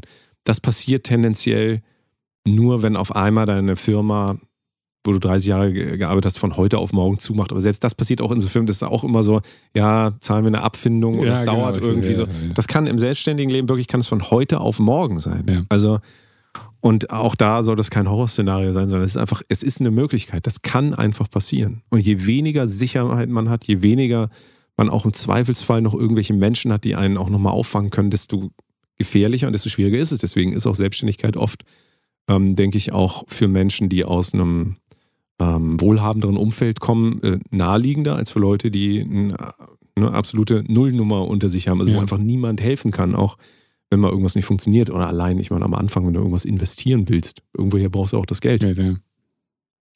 Ähm, deswegen, das gilt es dann, glaube ich, auch nochmal abzuchecken. Also das kann auch eine, kann wiederum, da kann Selbstständigkeit auch eine, eine Falle sein, wenn man vielleicht überschätzt, was die Möglichkeiten sind. Also auch, auch Wobei ich da eigentlich immer, nicht immer, aber immer wenn ich sehe bei Leuten, feststelle, dass diejenigen, die mit der, in der Selbst, also wenn sie als Selbstständige Schwierigkeiten haben, äh, mit dem Cashflow, sage ich jetzt mal. Also Cashflow ist die, die Menge an Geld, die euch zur Verfügung steht, ähm, in einem bestimmten Zeitraum oder jetzt gerade. Ähm, dass die häufig auch eine unglaubliche Menge an exorbitanten Kosten haben, die sie nicht brauchen würden. Und das ist ja so die, die Regel des, des Selbstständigen Nummer eins, also die Nummer eins Regel, verdien mehr Geld, als du ausgibst. Und das heißt also nicht, dass man, äh, was weiß ich, seine, seine Firma gründet als, als GBR oder irgendwie sowas und dann äh, sofort nach, äh, an die Alster zieht und äh, sich irgendein äh, S-Klasse Mercedes liest und noch irgendwas und dann nach zwei Monaten ist das, ist das Startkapital weg, weil äh, man halt gedacht hat, man macht das jetzt so, wenn man Firmenboss ist. Und also es klingt jetzt ein bisschen übertrieben, weil ich habe solche Stories halt schon nicht Ja. in dieser Form, aber häufig erlebt, dass da einfach Geld rausgegeben, rausgeballert wurde, weil man nicht wusste, was Steuerabschreibungen eigentlich wirklich Mhm. sind, dass man das Geld auch erstmal haben muss und solche Geschichten. Und ähm, für Künstler ist, glaube ich, ein, einer der schlechtesten und besten Anzeichen äh, zu überlegen, ob man selbstständig wird. Ist man in seiner Band derjenige, der alles organisiert, ja oder nein? Ist man derjenige, der, der, der äh, die, was weiß ich, die, die Hotels bucht, wenn man in einer anderen Stadt spielt? Ist man derjenige, der irgendwie allen schreibt, seid um 17 Uhr im Studio, äh, weil dann beginnt die Plattenaufnahme oder was auch immer? Wenn man derjenige ist, ist es wahrscheinlicher, dass man als Selbstständiger äh, eine Möglichkeit hat, wenn man immer der ist, der sagt, äh, wann starten wir denn jetzt eigentlich? Und alles haben wir schon fünfmal gesagt. Dann sucht euch einen Job, wo ihr nicht viel können müsst. Und euch jeder ganz klar sagt, mit dem Schraubhammer musst du hier rein. Schraubhammer. Ja, ja. Also äh, Ja. es gibt ja so klare Anzeichen dafür. Mhm.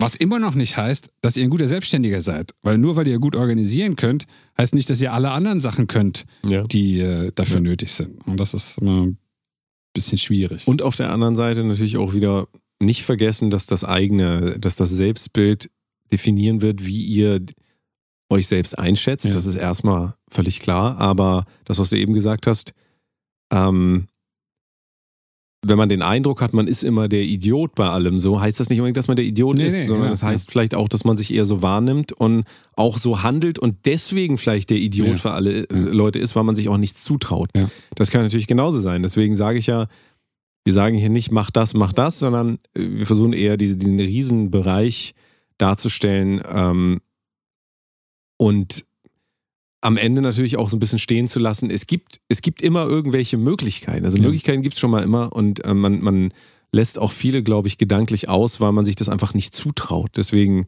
soll es jetzt auch kein Appell dafür sein, äh, zu sagen, so, oh, Selbstständigkeit ist voll schwierig. Also nö, eigentlich ist es auch nicht, ist auch nicht schwierig. Ja. Aber es ist auch wieder in, individuell einfach unterschiedlich. In dem einen fällt es sch- schwerer als im anderen und äh, jeder hat halt unterschiedliche Startbedingungen. Ja. Auch so. und, und das sollte man halt nur nicht ähm, aus, dem, äh, aus dem Auge verlieren. Und auf der anderen Seite muss ich auch sagen, man kann da ewig das alles theoretisieren. Am Ende muss man es dann doch irgendwie machen. Machen, ja, absolut. Ähm, dass dann vielleicht auch wieder was allem widerspricht, was wir bisher gesagt haben, aber leider liegt es halt irgendwo so dazwischen, so die ähm, man kann niemandem raten, selbstständig zu sein, äh, zu werden, und man kann auch niemandem davon abraten. Das, da ja. habe ich aber eine, eine gute. Also so jetzt pauschal. Nee, nee, Konkret klar, du- wäre was du- du sagen, hast- aber ich meine pauschal. recht. Du hast total recht, aber die Herangehensweise, um das rauszufinden, ist ja total einfach. Angenommen, ihr habt, ihr seid Beamter. Okay, Beamter ist blöd, die wollen nie nicht mehr beamtet sein, aber äh, ihr seid Bankangestellte und ihr sitzt da in eurer Haspa-Filiale und macht so den ganzen Tag, was man da so macht. Ich weiß es nicht genau. Und ihr kommt dann Geld, Geld zählen. Geld, genau. Ihr sitzt im Tresor auf den Euro-Stücken Genau. und zählt die. Euro-Stücke. Ähm, ähm, äh, dann kommt ihr so um 19, äh, 17 Uhr nach Hause ähm, und überlegt euch, ob ihr nicht kündigen wollt und was auch immer. Dann seid doch so schlau, oder ob ihr nicht vielleicht selbstständig werden wollt, dann seid doch so schlau, nehmt euch eine Stunde am Tag. Und das ist am besten eine halbe Stunde morgens und eine halbe Stunde abends, damit es nicht eine Stunde sein muss und damit nicht der Tag dazwischen kommt. Wenn abends, wenn ihr immer abends arbeiten wollt und irgendwas Dramatisches passiert, dann fällt die Abendgeschichte schnell weg. Ähm, und was weiß ich, ihr wollt selbstständig werden als Verkäufer von äh, Pferdewurst-T-Shirts. Hervorragend. Ihr, dann verbringt ihr die nächsten x Monate und Jahre damit, einen Pferdewurst-Online-T-Shirt-Online-Shop oder Wholesale-Pferdewurst-T-Shirt-Firma zu gründen. Wie ihr das macht, es steht auf dem anderen Blatt. Aber das ist absolut möglich in einer Stunde am Tag. Ihr müsst ja nicht eine Million Pferdewurst-T-Shirts verkaufen. Ihr müsst ja nur rausfinden, ist das was für euch? Und könnt ihr zumindest eine vergleichbare Menge an Geld mit sowas generieren, die euer Gehalt bei der Haspa ersetzen würde. Und es geht problemlos. Es ist nicht schwierig, 2.000, 3.000, 4.000 Euro im Monat äh, nebenbei zu verdienen, wenn man etwas verkauft, was Leute auch haben wollen. Nicht, zum, nicht Pferdewurst-T-Shirt, aber irgendwas Sinnvolles. So, worauf ich jetzt hinaus will, ist, das kann man relativ problemlos in sieben bis zehn Stunden die Woche machen. Und es hat sich wirklich für fast jeden mehr bewährt, das neben dem festen Job zu machen. Und wenn man dann so viel verdient über längeren Zeitraum wie in dem festen Job, A, hat man wahnsinnig viel Geld auf der Kante auf einmal. Und B, äh, weiß man, dass es ein für einen selbst und für den Markt ähm, machbares Projekt ist. Nämlich, was weiß ich, wenn ihr 3000 Euro jeden Monat netto verdienen wollt, das müsst ihr halt erstmal machen. Und dann zu sagen, ich kündige jetzt meinen Job und ab morgen brauche ich 3000 Euro netto, ist halt eine scheiß Idee.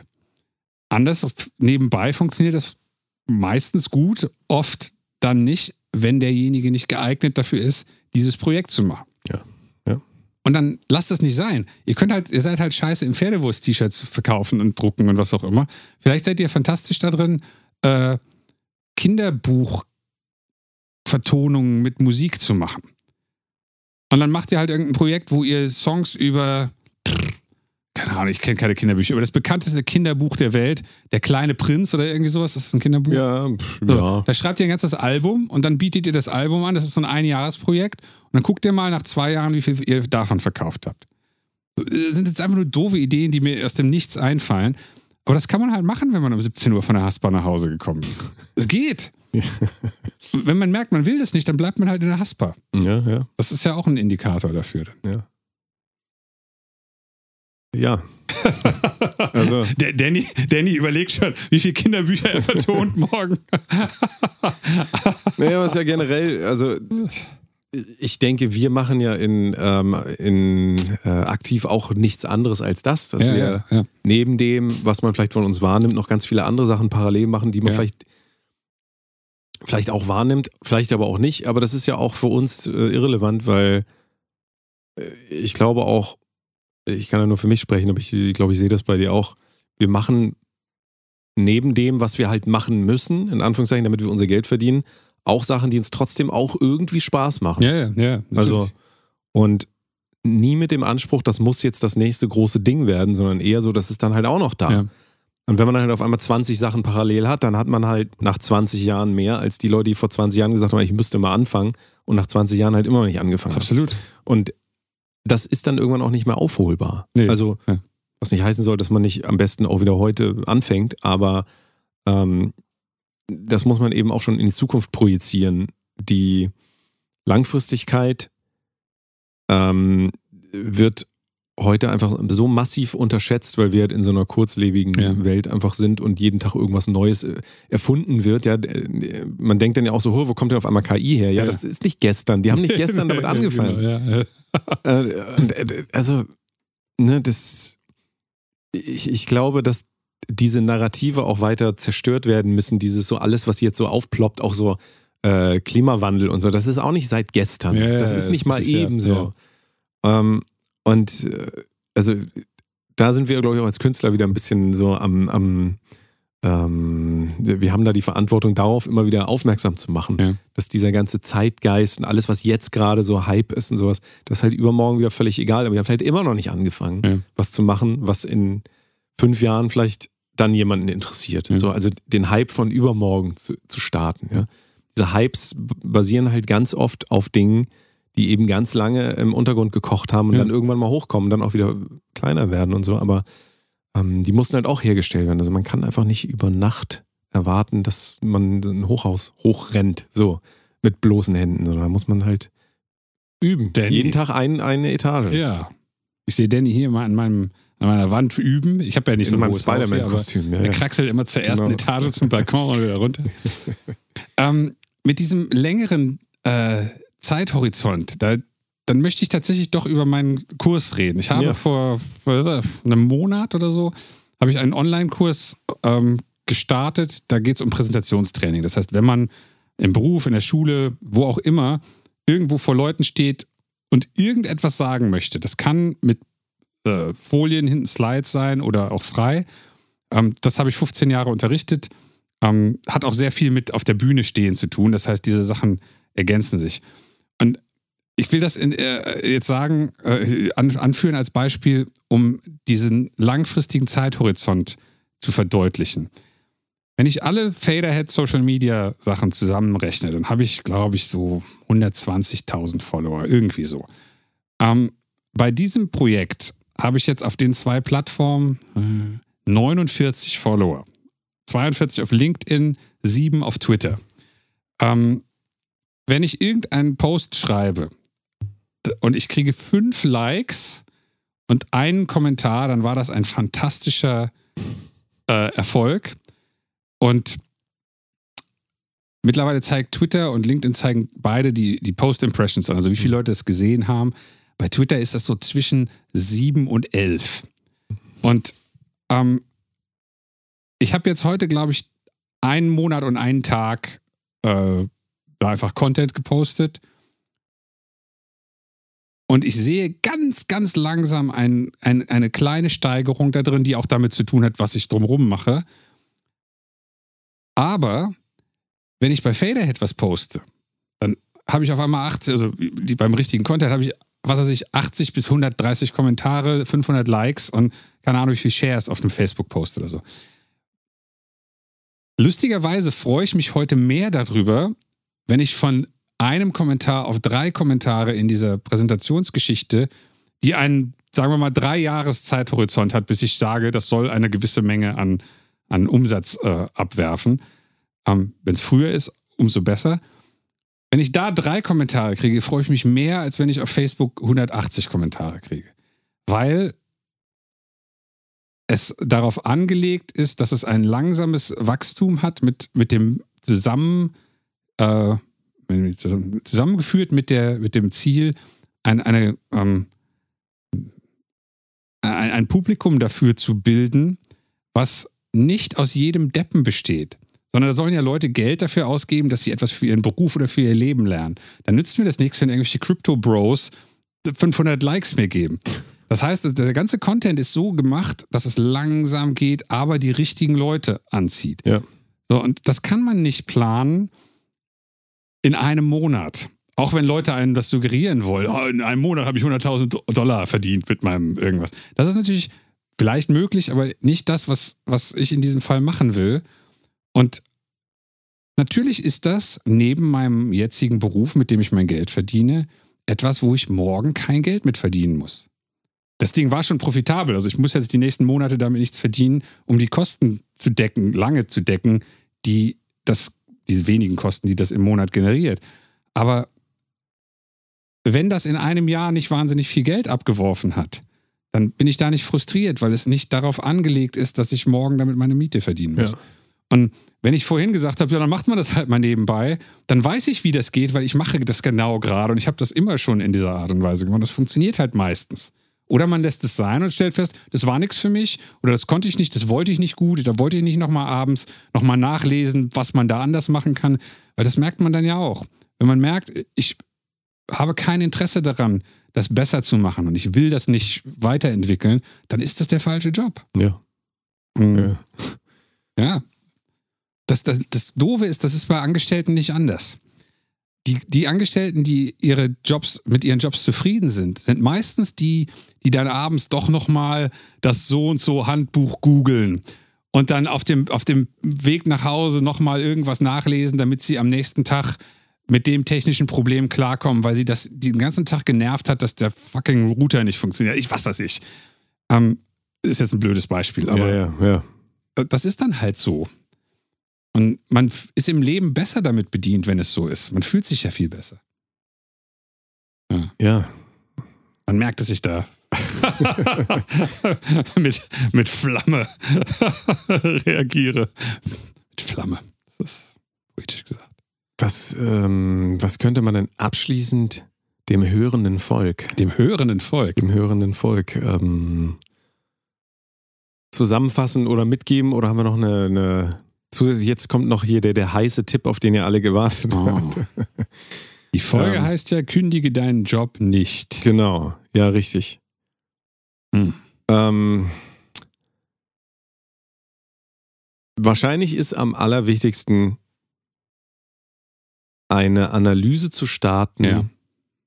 und möglichst kleinteilig rauszufinden, was sind denn wirklich die Dinge, die mir jetzt spiegeln, ich will das hier alles nicht. Also Ja, was, ja. was sind diese Sachen? Und im Geist vermischt sich nachher sowieso alles zu, ja, es, alles, alles ist scheiße. Und dann geht es wieder eine Stufe kleiner, ja, mein Job ist scheiße.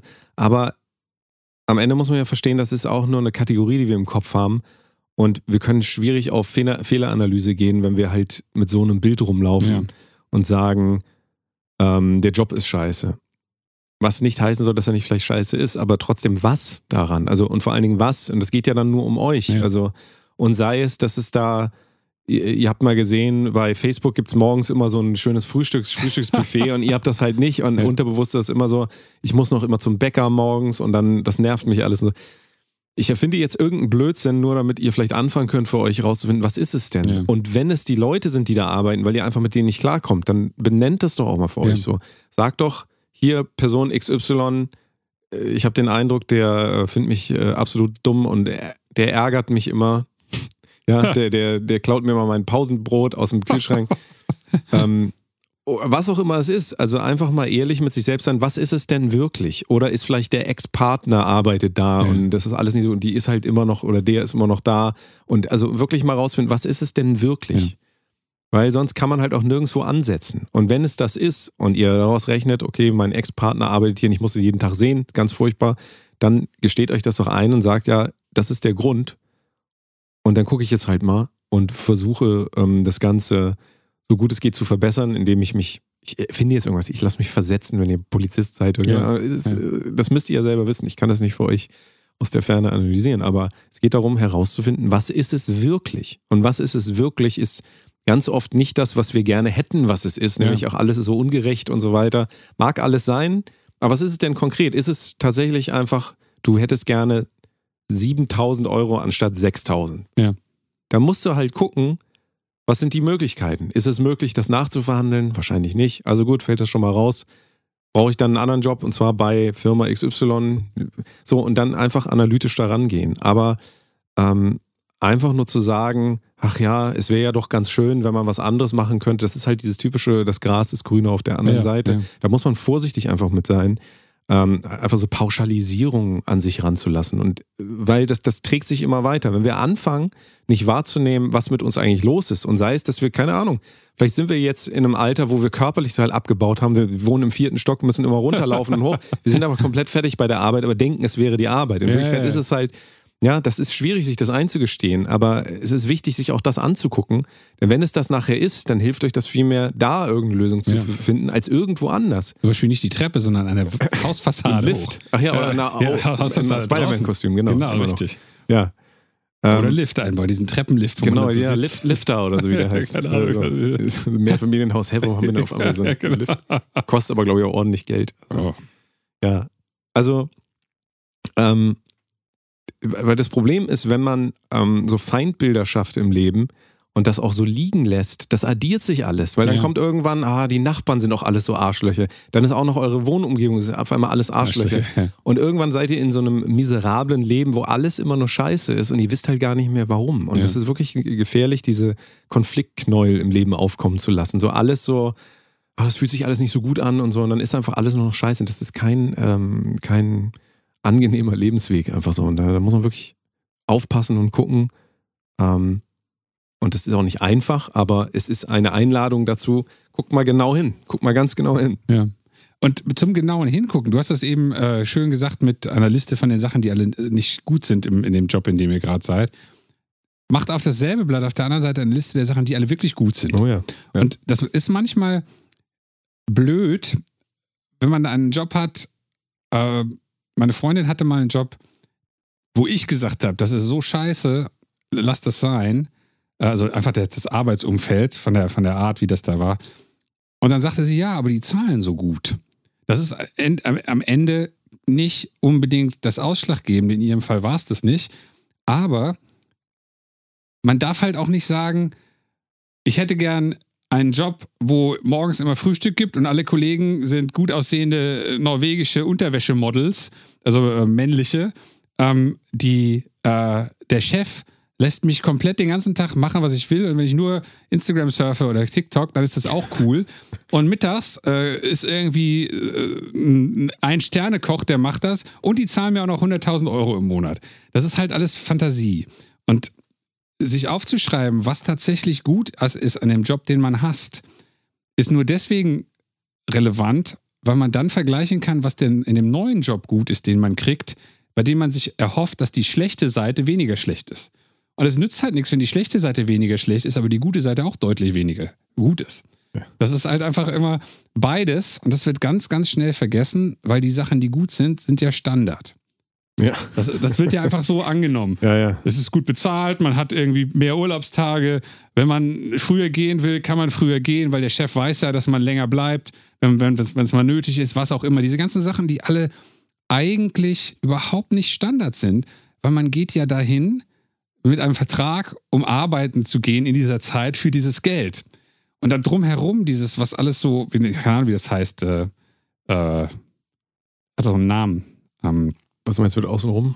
Ja, alles, was nicht jetzt dieses klassische, du arbeitest 40 Stunden hier mit dem Schlagschraubhammer ja. für 1900 Euro, sondern dass dieses, diese ganze um, um die Arbeit herum. Work-Life-Balance. Nee, das meine ich nicht, sondern ich meine das, was am Arbeitsplatz noch alles drumherum so. passiert. Ja, ja, okay. Hm. Ähm, ja, ja. Das ist ja halt auch wichtig und damit meine ich nicht, dass da so ein Tischfußballspiel steht, obwohl das vielleicht geil ist, wenn ihr Tischfußball super findet. Aber diese, dieses Abwägen, nur weil euer Chef euch hasst, muss der Job nicht scheiße sein. Dann liegt es vielleicht an euch, weil ihr ein Arsch seid oder am Chef, weil er ein Arsch ist.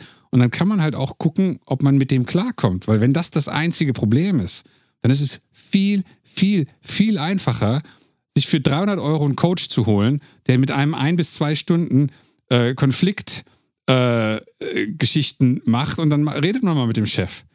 Und dann muss man vielleicht damit leben, dass man selbst mal sagt, du Chef, ich bin ja auch oft eine dumme Sau oder keine Ahnung, was man dann so sagt. So sagt man das nicht. Aber es ist viel einfacher, mit dem Chef einmal klarzukommen und wenn das einen Monat oder ein Jahr dauert, als sich den Job äh, zu wechseln irgendwie. Es ist halt, es ist nicht so eindimensional, wie man es gern hätte. Nee.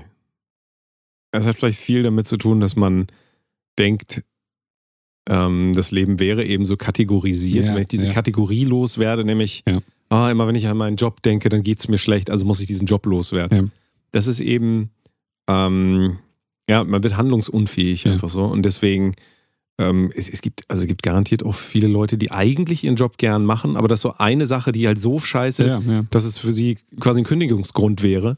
Und ähm, es ist, glaube ich, wirklich interessant herauszufinden, was das halt wirklich ist und da auch noch eine Stufe tiefer zu gehen und nicht nur, wie ich das vorhin salopp gesagt habe, so da ist einer, der ist doof oder so, sondern wie du eben gesagt hast, vielleicht ist es auch ein, der ist doof, weil ich einfach auch mit dem nicht umgehen kann und vielleicht ja. lerne ich jetzt mit dem umzugehen es ist jedenfalls handhabbarer, als zu sagen, nee, der soll sich jetzt mal ändern, weil das wird ja, ja.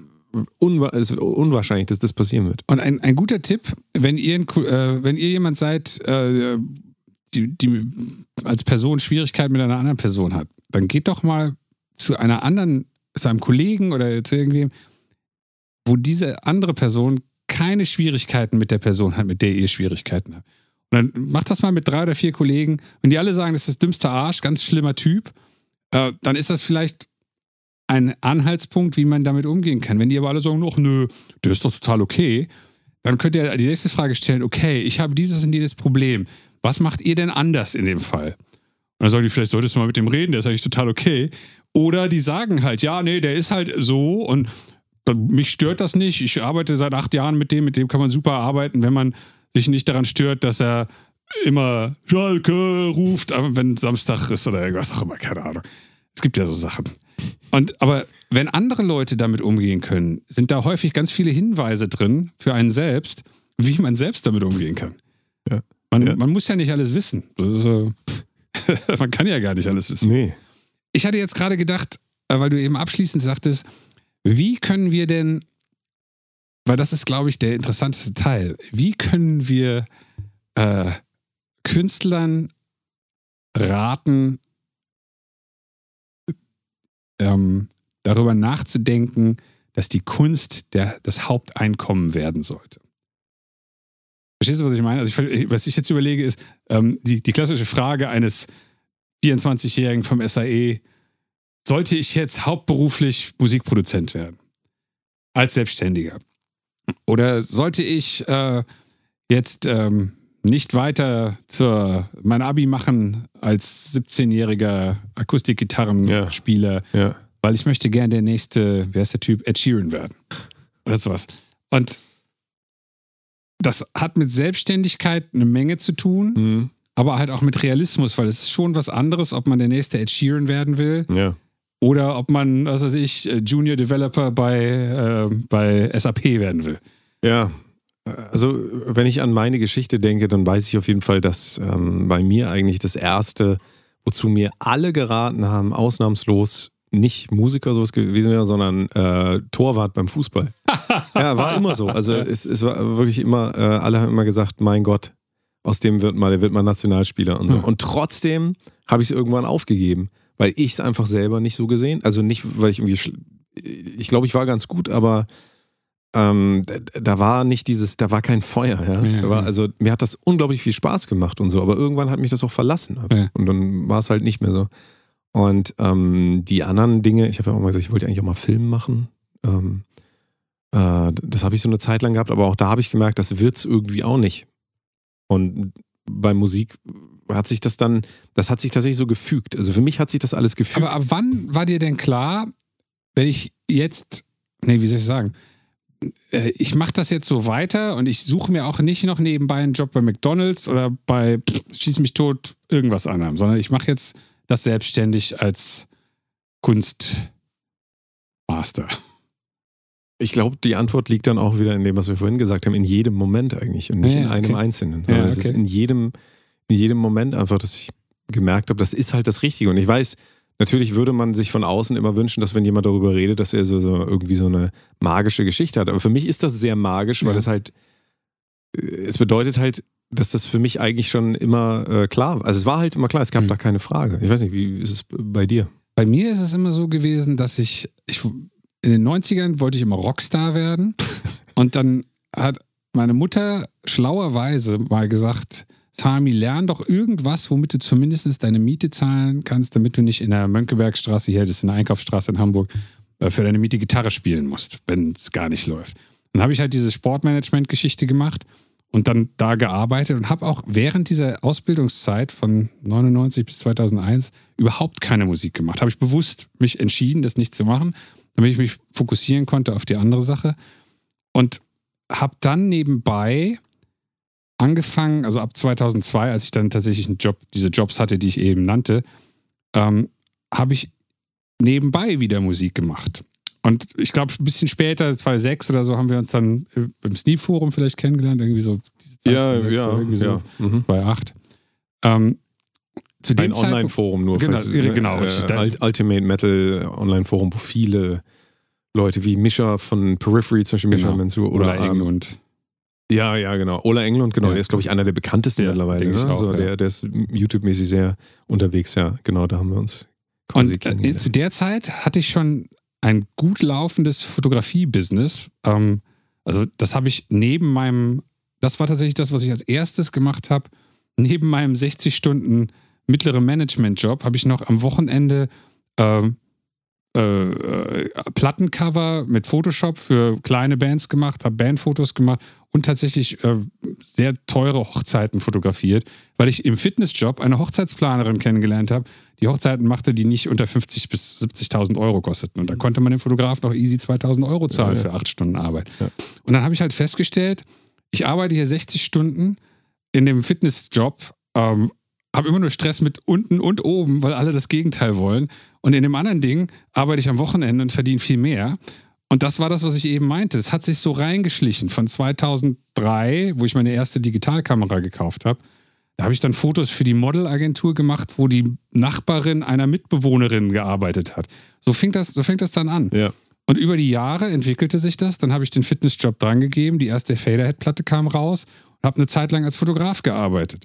Und habe halt immer gesagt, ich will nicht eine Sache nur machen, sondern ich will auch verschiedene Einkommensfelder äh, haben. Ja. Habe halt den Dozentenjob angenommen, weil ich auch an der Uni Hamburg äh, im, im Reha-Bereich irgendwie gearbeitet habe. Und diese Sachen waren mir immer wichtig, weil ich immer gesagt habe, ich will nicht meine, meine, mein, wie nennt sich das denn, alles auf ein Pferd setzen oder sowas. Mhm. Ja, ja. Weil was, wenn dieser, dieser Zweig wegbricht? Ja. Und das war jetzt zum Beispiel in der Pandemie eine gute Sache. Bestimmte Zweige sind stark weggebrochen, andere nicht so. Und ähm, das ist auch das, was ich immer allen raten würde. Äh, macht euch als Künstler nicht abhängig von der Kunst, Mhm. ja. äh, macht aber auch nicht so viel Arbeit in einem Job, dass die Kunst hinten rüberfällt, weil ihr Ja. immer zu müde seid. Ja, ja, ja. Und es ist auch, glaube ich, immer so phasenbedingt. Ja, Man wird in, äh, in, einer, in einer bestimmten Phase des Lebens mehr eine, eine Anziehung dieses Aspekts spüren. Das, keine Ahnung, kann jetzt auch sein, auf einmal will man mal nur Social Media machen, keine Songs mehr. Kann ja, auch sein. Ja, absolut, ja. Das ist ja immer noch im weitesten Sinne ähm, Teil eurer Selbstständigkeit und auch Teil äh, dessen, dass ihr selbstverantwortlich was macht. Äh, aber also für mich gilt eigentlich immer wieder, wenn ich darüber nachdenke, die, die einzige ähm, Stimme, auf die ich immer vertraut habe, war halt tatsächlich immer äh, meine eigene. Weißt Ja. du, also was ja auch klar ist, wenn du ähm, dich begibst in eine Welt, in, in der du auch niemanden kennst. Also ich habe ja jetzt keine Künstlereltern oder so. Ja, also ja, es gibt ich ja auch auch so nicht, Leute, ja. die Künstlereltern Ja, haben. ja. Wir sind ja beide aus einem ähm, äh, Medizin, Medizinerhaushalt. Kunstfernen Haushalt. Genau. Bei mir wurde noch nicht mal Musik gehört zu Hause. Also fast gar nicht. Achso, na gut. Nee. Nee, das war bei mir Das nicht. ist, äh, Ähm, äh, ja, nee, also meine Familie ist schon sehr musikalisch so, Mhm. aber äh, trotzdem, das musikalisch sein hat nichts zu tun mit Künstler sein. ja, ja. Sondern musikalisch sein bedeutet einfach, ähm, sich hinsetzen zu können, einfach mal laut rumzusingen und irgendwelche Instrumente laut Ja. zu Krach machen ja, und so. ja. Aber das ist eine ganz andere ähm, Ebene eigentlich als dieses hinter dem stehen zu müssen, was man da auch präsentiert. Weil äh, das ist ja sozial die höchste Herausforderung überhaupt, nämlich was zu machen, von dem Leute sagen, nee, wir finden das aber nicht gut. Ja. Also das, ähm, das bedarf eines unglaublichen Selbstbewusstseins, aber nicht äh, arrogant oder so, sondern einfach nur, dass man versteht, ich habe das hier für mich gemacht. Wenn die Leute das nicht mögen, habe ich es immer noch für mich gemacht. Und äh, es gab auch keine andere Möglichkeit. Ja. Das, das ist, glaube ich, übrigens, sorry, dass ich unterbreche, Ja, ja, aber ja, ist das ist, glaube ich, der, der Haupttestpunkt, ob ihr mit eurer Musik oder mit eurer Kunst generell ernst machen solltet oder nicht. Hm. Wenn ihr irgendwas macht und alle sagen, das ist doof und ihr findet es nicht trotzdem gut, dann seid ihr falsch. Dann ist das, das heißt nicht, dass ihr es nicht besser machen könnt, dass ihr nicht hinhören könnt und sagen könnt, dann muss ich beim nächsten Mal vielleicht daran schrauben. Das meine ich damit nicht. Aber ihr müsst zumindest sagen, ich bin aber jetzt damit zufrieden, auch wenn das alle nicht gut finden. Ähm, weil wenn ihr das nicht habt, dann braucht ihr auch nicht Künstler werden. Ja, und weil nur ihr eure eigene Entwicklung sehen könnt. Und Ja. darum geht es eigentlich, Ja. dass ihr selber wahrnehmt. Vorher habe ich noch nie eine Gitarre in der Hand gehabt und jetzt habe ich drei schraddelige Akkorde, die Ja. einfach für andere Leute scheiße klingen. Ja. Aber für mich war es ein Erfolg. Und wenn ich mir diesen Erfolg absprechen lasse von außen, dann kann ich das nicht schaffen. Ja. Deswegen muss ich ähm, lernen, meine eigenen Erfolge mit mir selbst zu feiern. Also, und genauso auch die Misserfolge zu feiern. Nämlich auf dem Weg dahin, dass es einfach ähm, immer weitergeht. Also gar nicht mal besser wird, oder, so, sondern einfach, dass es weitergeht. Weißt du, feiern, dass es weitergehen kann. Und ähm, das, das, das ist einfach, das ist meiner Meinung nach weiterhin eine Charaktersache, die man, glaube ich, nicht mehr entwickelt in seinen 40ern oder so. Also wenn man sein Leben lang sich nie getraut hat, für sich einzustehen, ich will nicht sagen, dass das nicht geht, aber es wird immer schwieriger. Und je früher man damit angefangen hat und äh, gewissermaßen auch so eine Art Bockigkeit ähm, am Anfang ja. genutzt hat, das geht auch nicht anders. Am ja. Anfang, wenn du ein Kind bist, musst du quasi bockig sein, um deinen, weil sonst wird dir dein Wille zerbrochen ja, einfach von außen. Und ähm, da gibt es bestimmt so ein paar, paar Schlüsselmomente, die sich dann aber addieren zu einem gesamten Leben, wo man, glaube ich, dann einfach sagen kann, es hat sich immer gelohnt, auf mich zu vertrauen, also werde ich es auch weiterhin machen. Aber es ist ein gefährlicher, schmaler Grad hin zu der Arroganz und einer Abkopplung zum Rest der Welt auch. Ja. Weil das natürlich auch dabei rauskommen kann. Und das ist diese, das ist der ewige Drahtseilakt, glaube ich, ähm, zwischen sich selbst und der Welt so äh, auszuhandeln. So wie du halt mit den Arbeitgebern und den Arbeitnehmern, die Arbeitnehmer wollten mehr Geld und die anderen, also das, das ist dann deine Position da auch gewesen. Und so ist das in einem selbst dann halt auch, wenn man ähm, genauso immer konfrontiert ist mit irgendwelchen Zweifeln. Das ist ja auch, das ist ja auch völlig normal. Also, das ist sogar, ich glaube, das ist sogar ein Anzeichen dafür, dass man noch nicht komplett abgedriftet ist auf eine Seite, wenn man sagt, es gibt immer mal wieder Zweifel, ja. auch in dem, was ich mache. Und ich gebe auch zu, dass manche Sachen doch nicht so cool geworden sind, wie ich das wollte und so. Weißt du, wenn man das irgendwann verliert und sagt, nee, alles ist gut, was ich mache, dann ist man in, äh, in der narzisstischen Seite verloren. Ja, ja, und das ist halt, und äh, auch da kann ich nur wieder sagen, das ähm, kann einem niemand sagen von außen. Ist das das Richtige für mich oder nicht, Künstler zu werden, selbstständig? Das muss man einfach, man muss es halt rausfinden. Es, anders anders wird es nichts. Absolut. Tut mir leid. Völlig richtig. Ich würde mir wünschen, da gäbe es irgendeine App, wo man rein, eingeben kann, so wie IQ-Test. So. Und bestimmt kann man auch ein paar Sachen messen irgendwie. Aber äh, wenn man sich selbst nicht vertrauen kann, dann wird man das nicht dadurch lernen, dass Leute sagen, du musst dir jetzt selber vertrauen. Das, Daraus wird das nicht, das wird daraus nicht erwachsen. Diese Sache mit dem, man muss das selber machen. Das ist mir gerade wieder unglaublich bewusst geworden, ähm, auch wieder mit diesem Kurs, für den ich jeden Tag kleine Content-Geschichten mache. Ich habe vorher mir ein paar Frameworks angeguckt und ausgedacht, also was ich so machen würde. Und es ist trotzdem ein riesen. Ich habe das total verstanden. Ich wusste, warum es da geht, weil ich mache ja Social Media auf eine andere Art und Weise schon lange. Ja. Ähm, der Unterschied zwischen dem Anfang von April und dem Ende des Aprils, in der Art und Weise, wie ich da rangehe und in der Geschwindigkeit, wie ich das mache, das waren nur zwei Wochen, aber der ist riesig. Weil ich einfach gezwungen war, mich hier hinzusetzen und jeden Tag eine bestimmte Menge an sinnvoll formuliertem, auf eine bestimmte Art und Weise formatierten und auf ein Ziel hingerichteten Text zu schreiben. Und das ist was anderes, ob man weiß, wie man das theoretisch machen muss oder ob man das wirklich macht. Und dasselbe ist mit der Selbstständigkeit oder mit ja. der Kunst. Ja. Wenn ihr, oder mit, mit dem Wechsel eines Berufs. Ihr, ihr müsst den, den, Beruf nicht wechseln, aber ihr könnt es ja mal versuchen. Das, der, der beste Punkt, den man hat, ist, oder die, die beste Ausgangsposition ist, wenn man seinen Job eigentlich gar nicht wechseln will, sich bei fünf anderen Firmen bewirbt, den ganzen Bewerbungsprozess macht und nachher zwei Jobangebote hat. Ja. Besser geht's ja. doch gar nicht. Ja. Wenn man keine hat, ist auch egal, weil man wollte den Job ja nicht wechseln man hat mal was Interessantes gemacht. Ja. Das ist, ist eine, eine, dieses Machen von Dingen, ohne dass man sich vorher selbst da wieder rausredet, weil man in der Ferne einen großen Berg sieht, den man denkt, dass man ihn nicht beklimmen kann. Ähm, dieses einfache Machen und egal was passiert, das ist so hilfreich, dass das wahrscheinlich der größte Trick ist, wenn man in der Situation ist, über die wir heute reden. Dass man einfach sagt, ich plane das und ich mache. Ja. Wenn es nicht wird, kann es nicht schlechter sein, als es jetzt ist.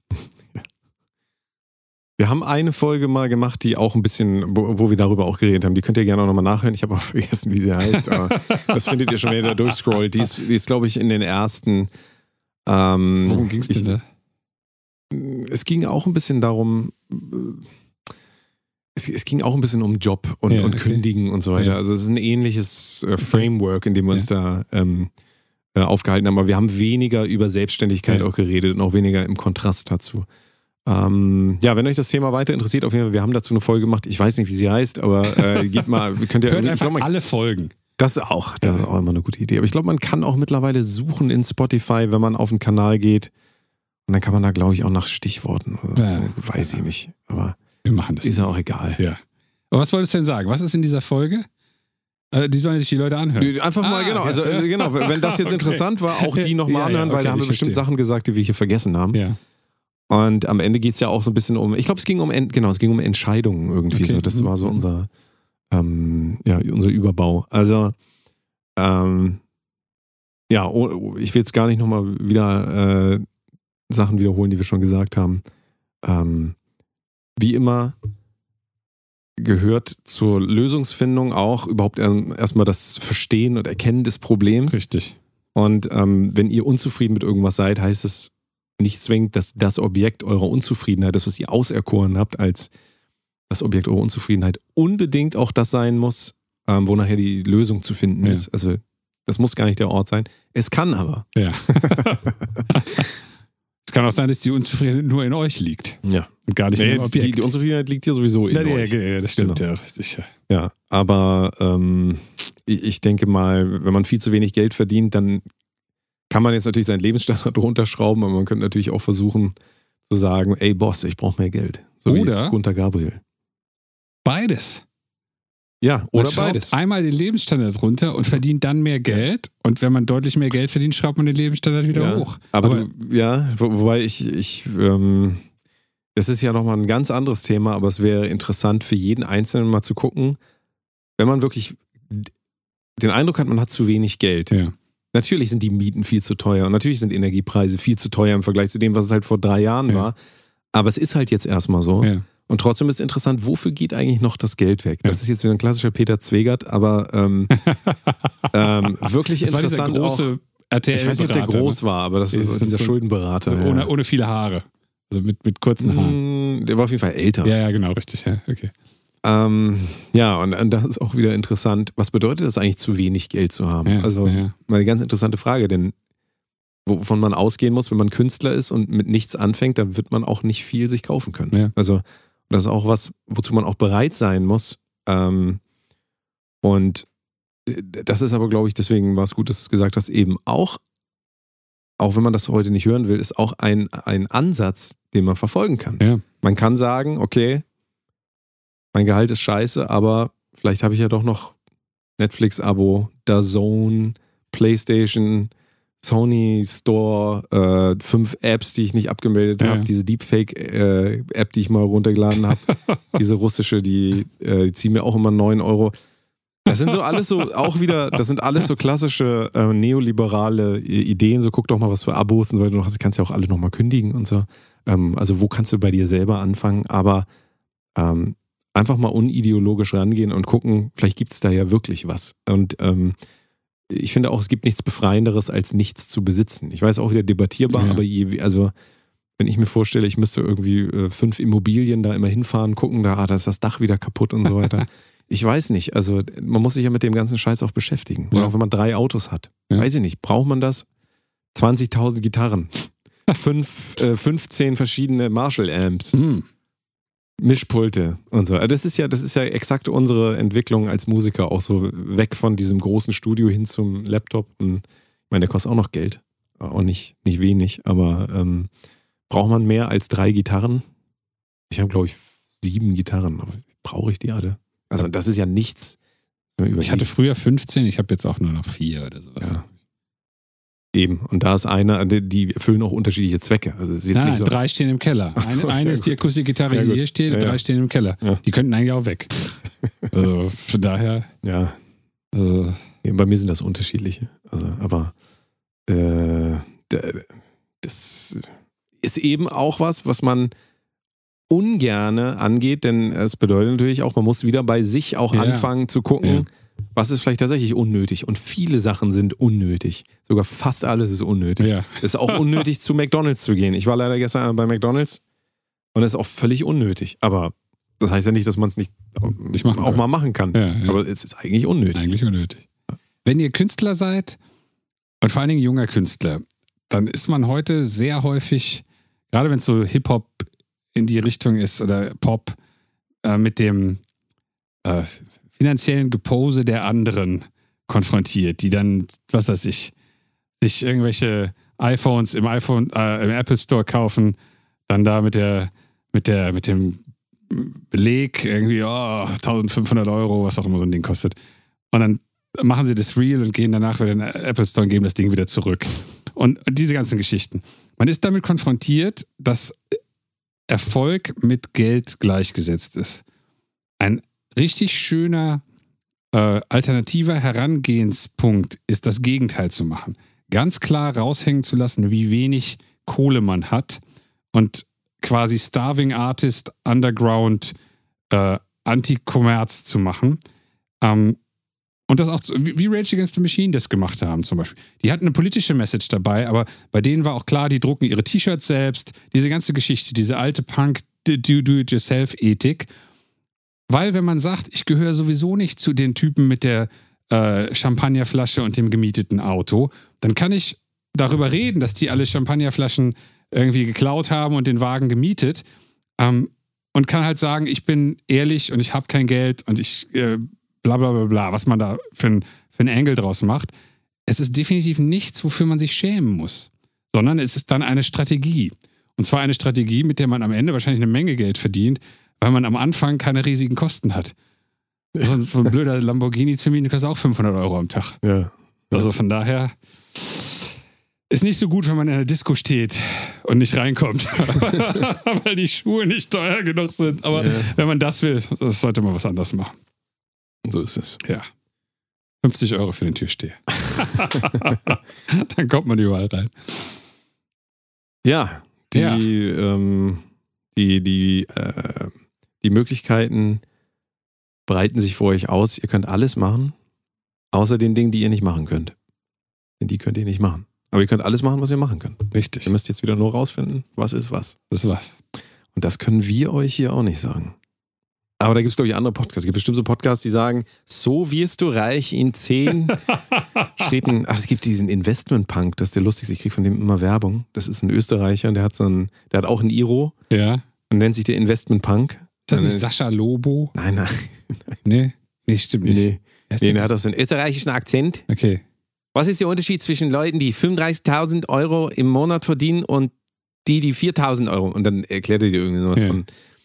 Es, w- wirklich, wenn ihr die Werbung seht, ihr, ihr müsst euch kaputt lachen. Das ist einfach, es ist Äh, kaputt Feinst- aufgrund seines. Akzents oder weil die, die die Information gesamte, so, einfach die gesamte Darbietung. Ich, ich kann nichts zum Inhalt sagen, weil ich Nee. da gar nicht zuhören kann. Das Nee. ist, einfach, ist einfach wahnsinnig. Also für mich ist da ein Showtalent dran verloren gegangen, Oh, ganz okay. ehrlich. Also der sollte da. Aber komödiantisch. Ja, ich weiß nicht, ob es freiwillig ist, das muss man Ja. ja. Aber wenn man mir diese Ads immer schaltet, dann muss man auch davon ausgehen, dass ich, dass ich die zu dem mache, was ich damit machen will, nämlich Unterhaltung. Für mich ist Unterhaltung. Ich lasse auch extra durchlaufen und klicke dann noch auf den Link, Ah, nur damit es Geld kostet. ah, Das kann ich euch übrigens auch ähm, raten, wenn ihr den Leuten schaden wollt, die ähm, euch Ads, die einfach wirklich absoluter Dreck sind und davon gibt es echt genug. Ähm, dann, dann lasst den komplett durchlaufen und, und klickt dann nach auf den Link und dann geht ihr zurück und dann nochmal auf den Link. Wer weiß, vielleicht triggert das drei, viermal die. da Die- kriegst du nur noch Kosten. Werbung von denen. Nö, nicht unbedingt. Nee? Nicht Ja. unbedingt. Und wenn, kannst du ja wieder klicken. Es kostet jedes Mal Geld. Danny hat zu viel Zeit. man, man merkt, dass Danny gerade zwei Tage frei hatte Genau, ja. und äh, hat dann immer auf die Investment-Bank-Werbung geklickt. Es ist, es ist wirklich nicht doof, mit Adblocker zu gucken, das muss man weiterhin sagen. Ja. Also, aber naja, was soll's. Na gut. Gut, dann, Falls ihr euch selbstständig macht, äh, wir sind nicht verantwortlich für irgendwas, was ihr tut. Das Einzige, wofür wir verantwortlich sind, ist, dass wir euch daran erinnern, dass ihr nächste Woche am Montagmorgen wieder einschaltet, oh ja, wenn es eine neue Folge von Mal was anderes, dem intelligentesten Podcast Richtig. aller Zeiten und aller Universen gibt. richtig. Dann äh, arbeitet mal schön. Arbeitet mal schön. Bis dann. Bis dann. Tschüss. Tschüss.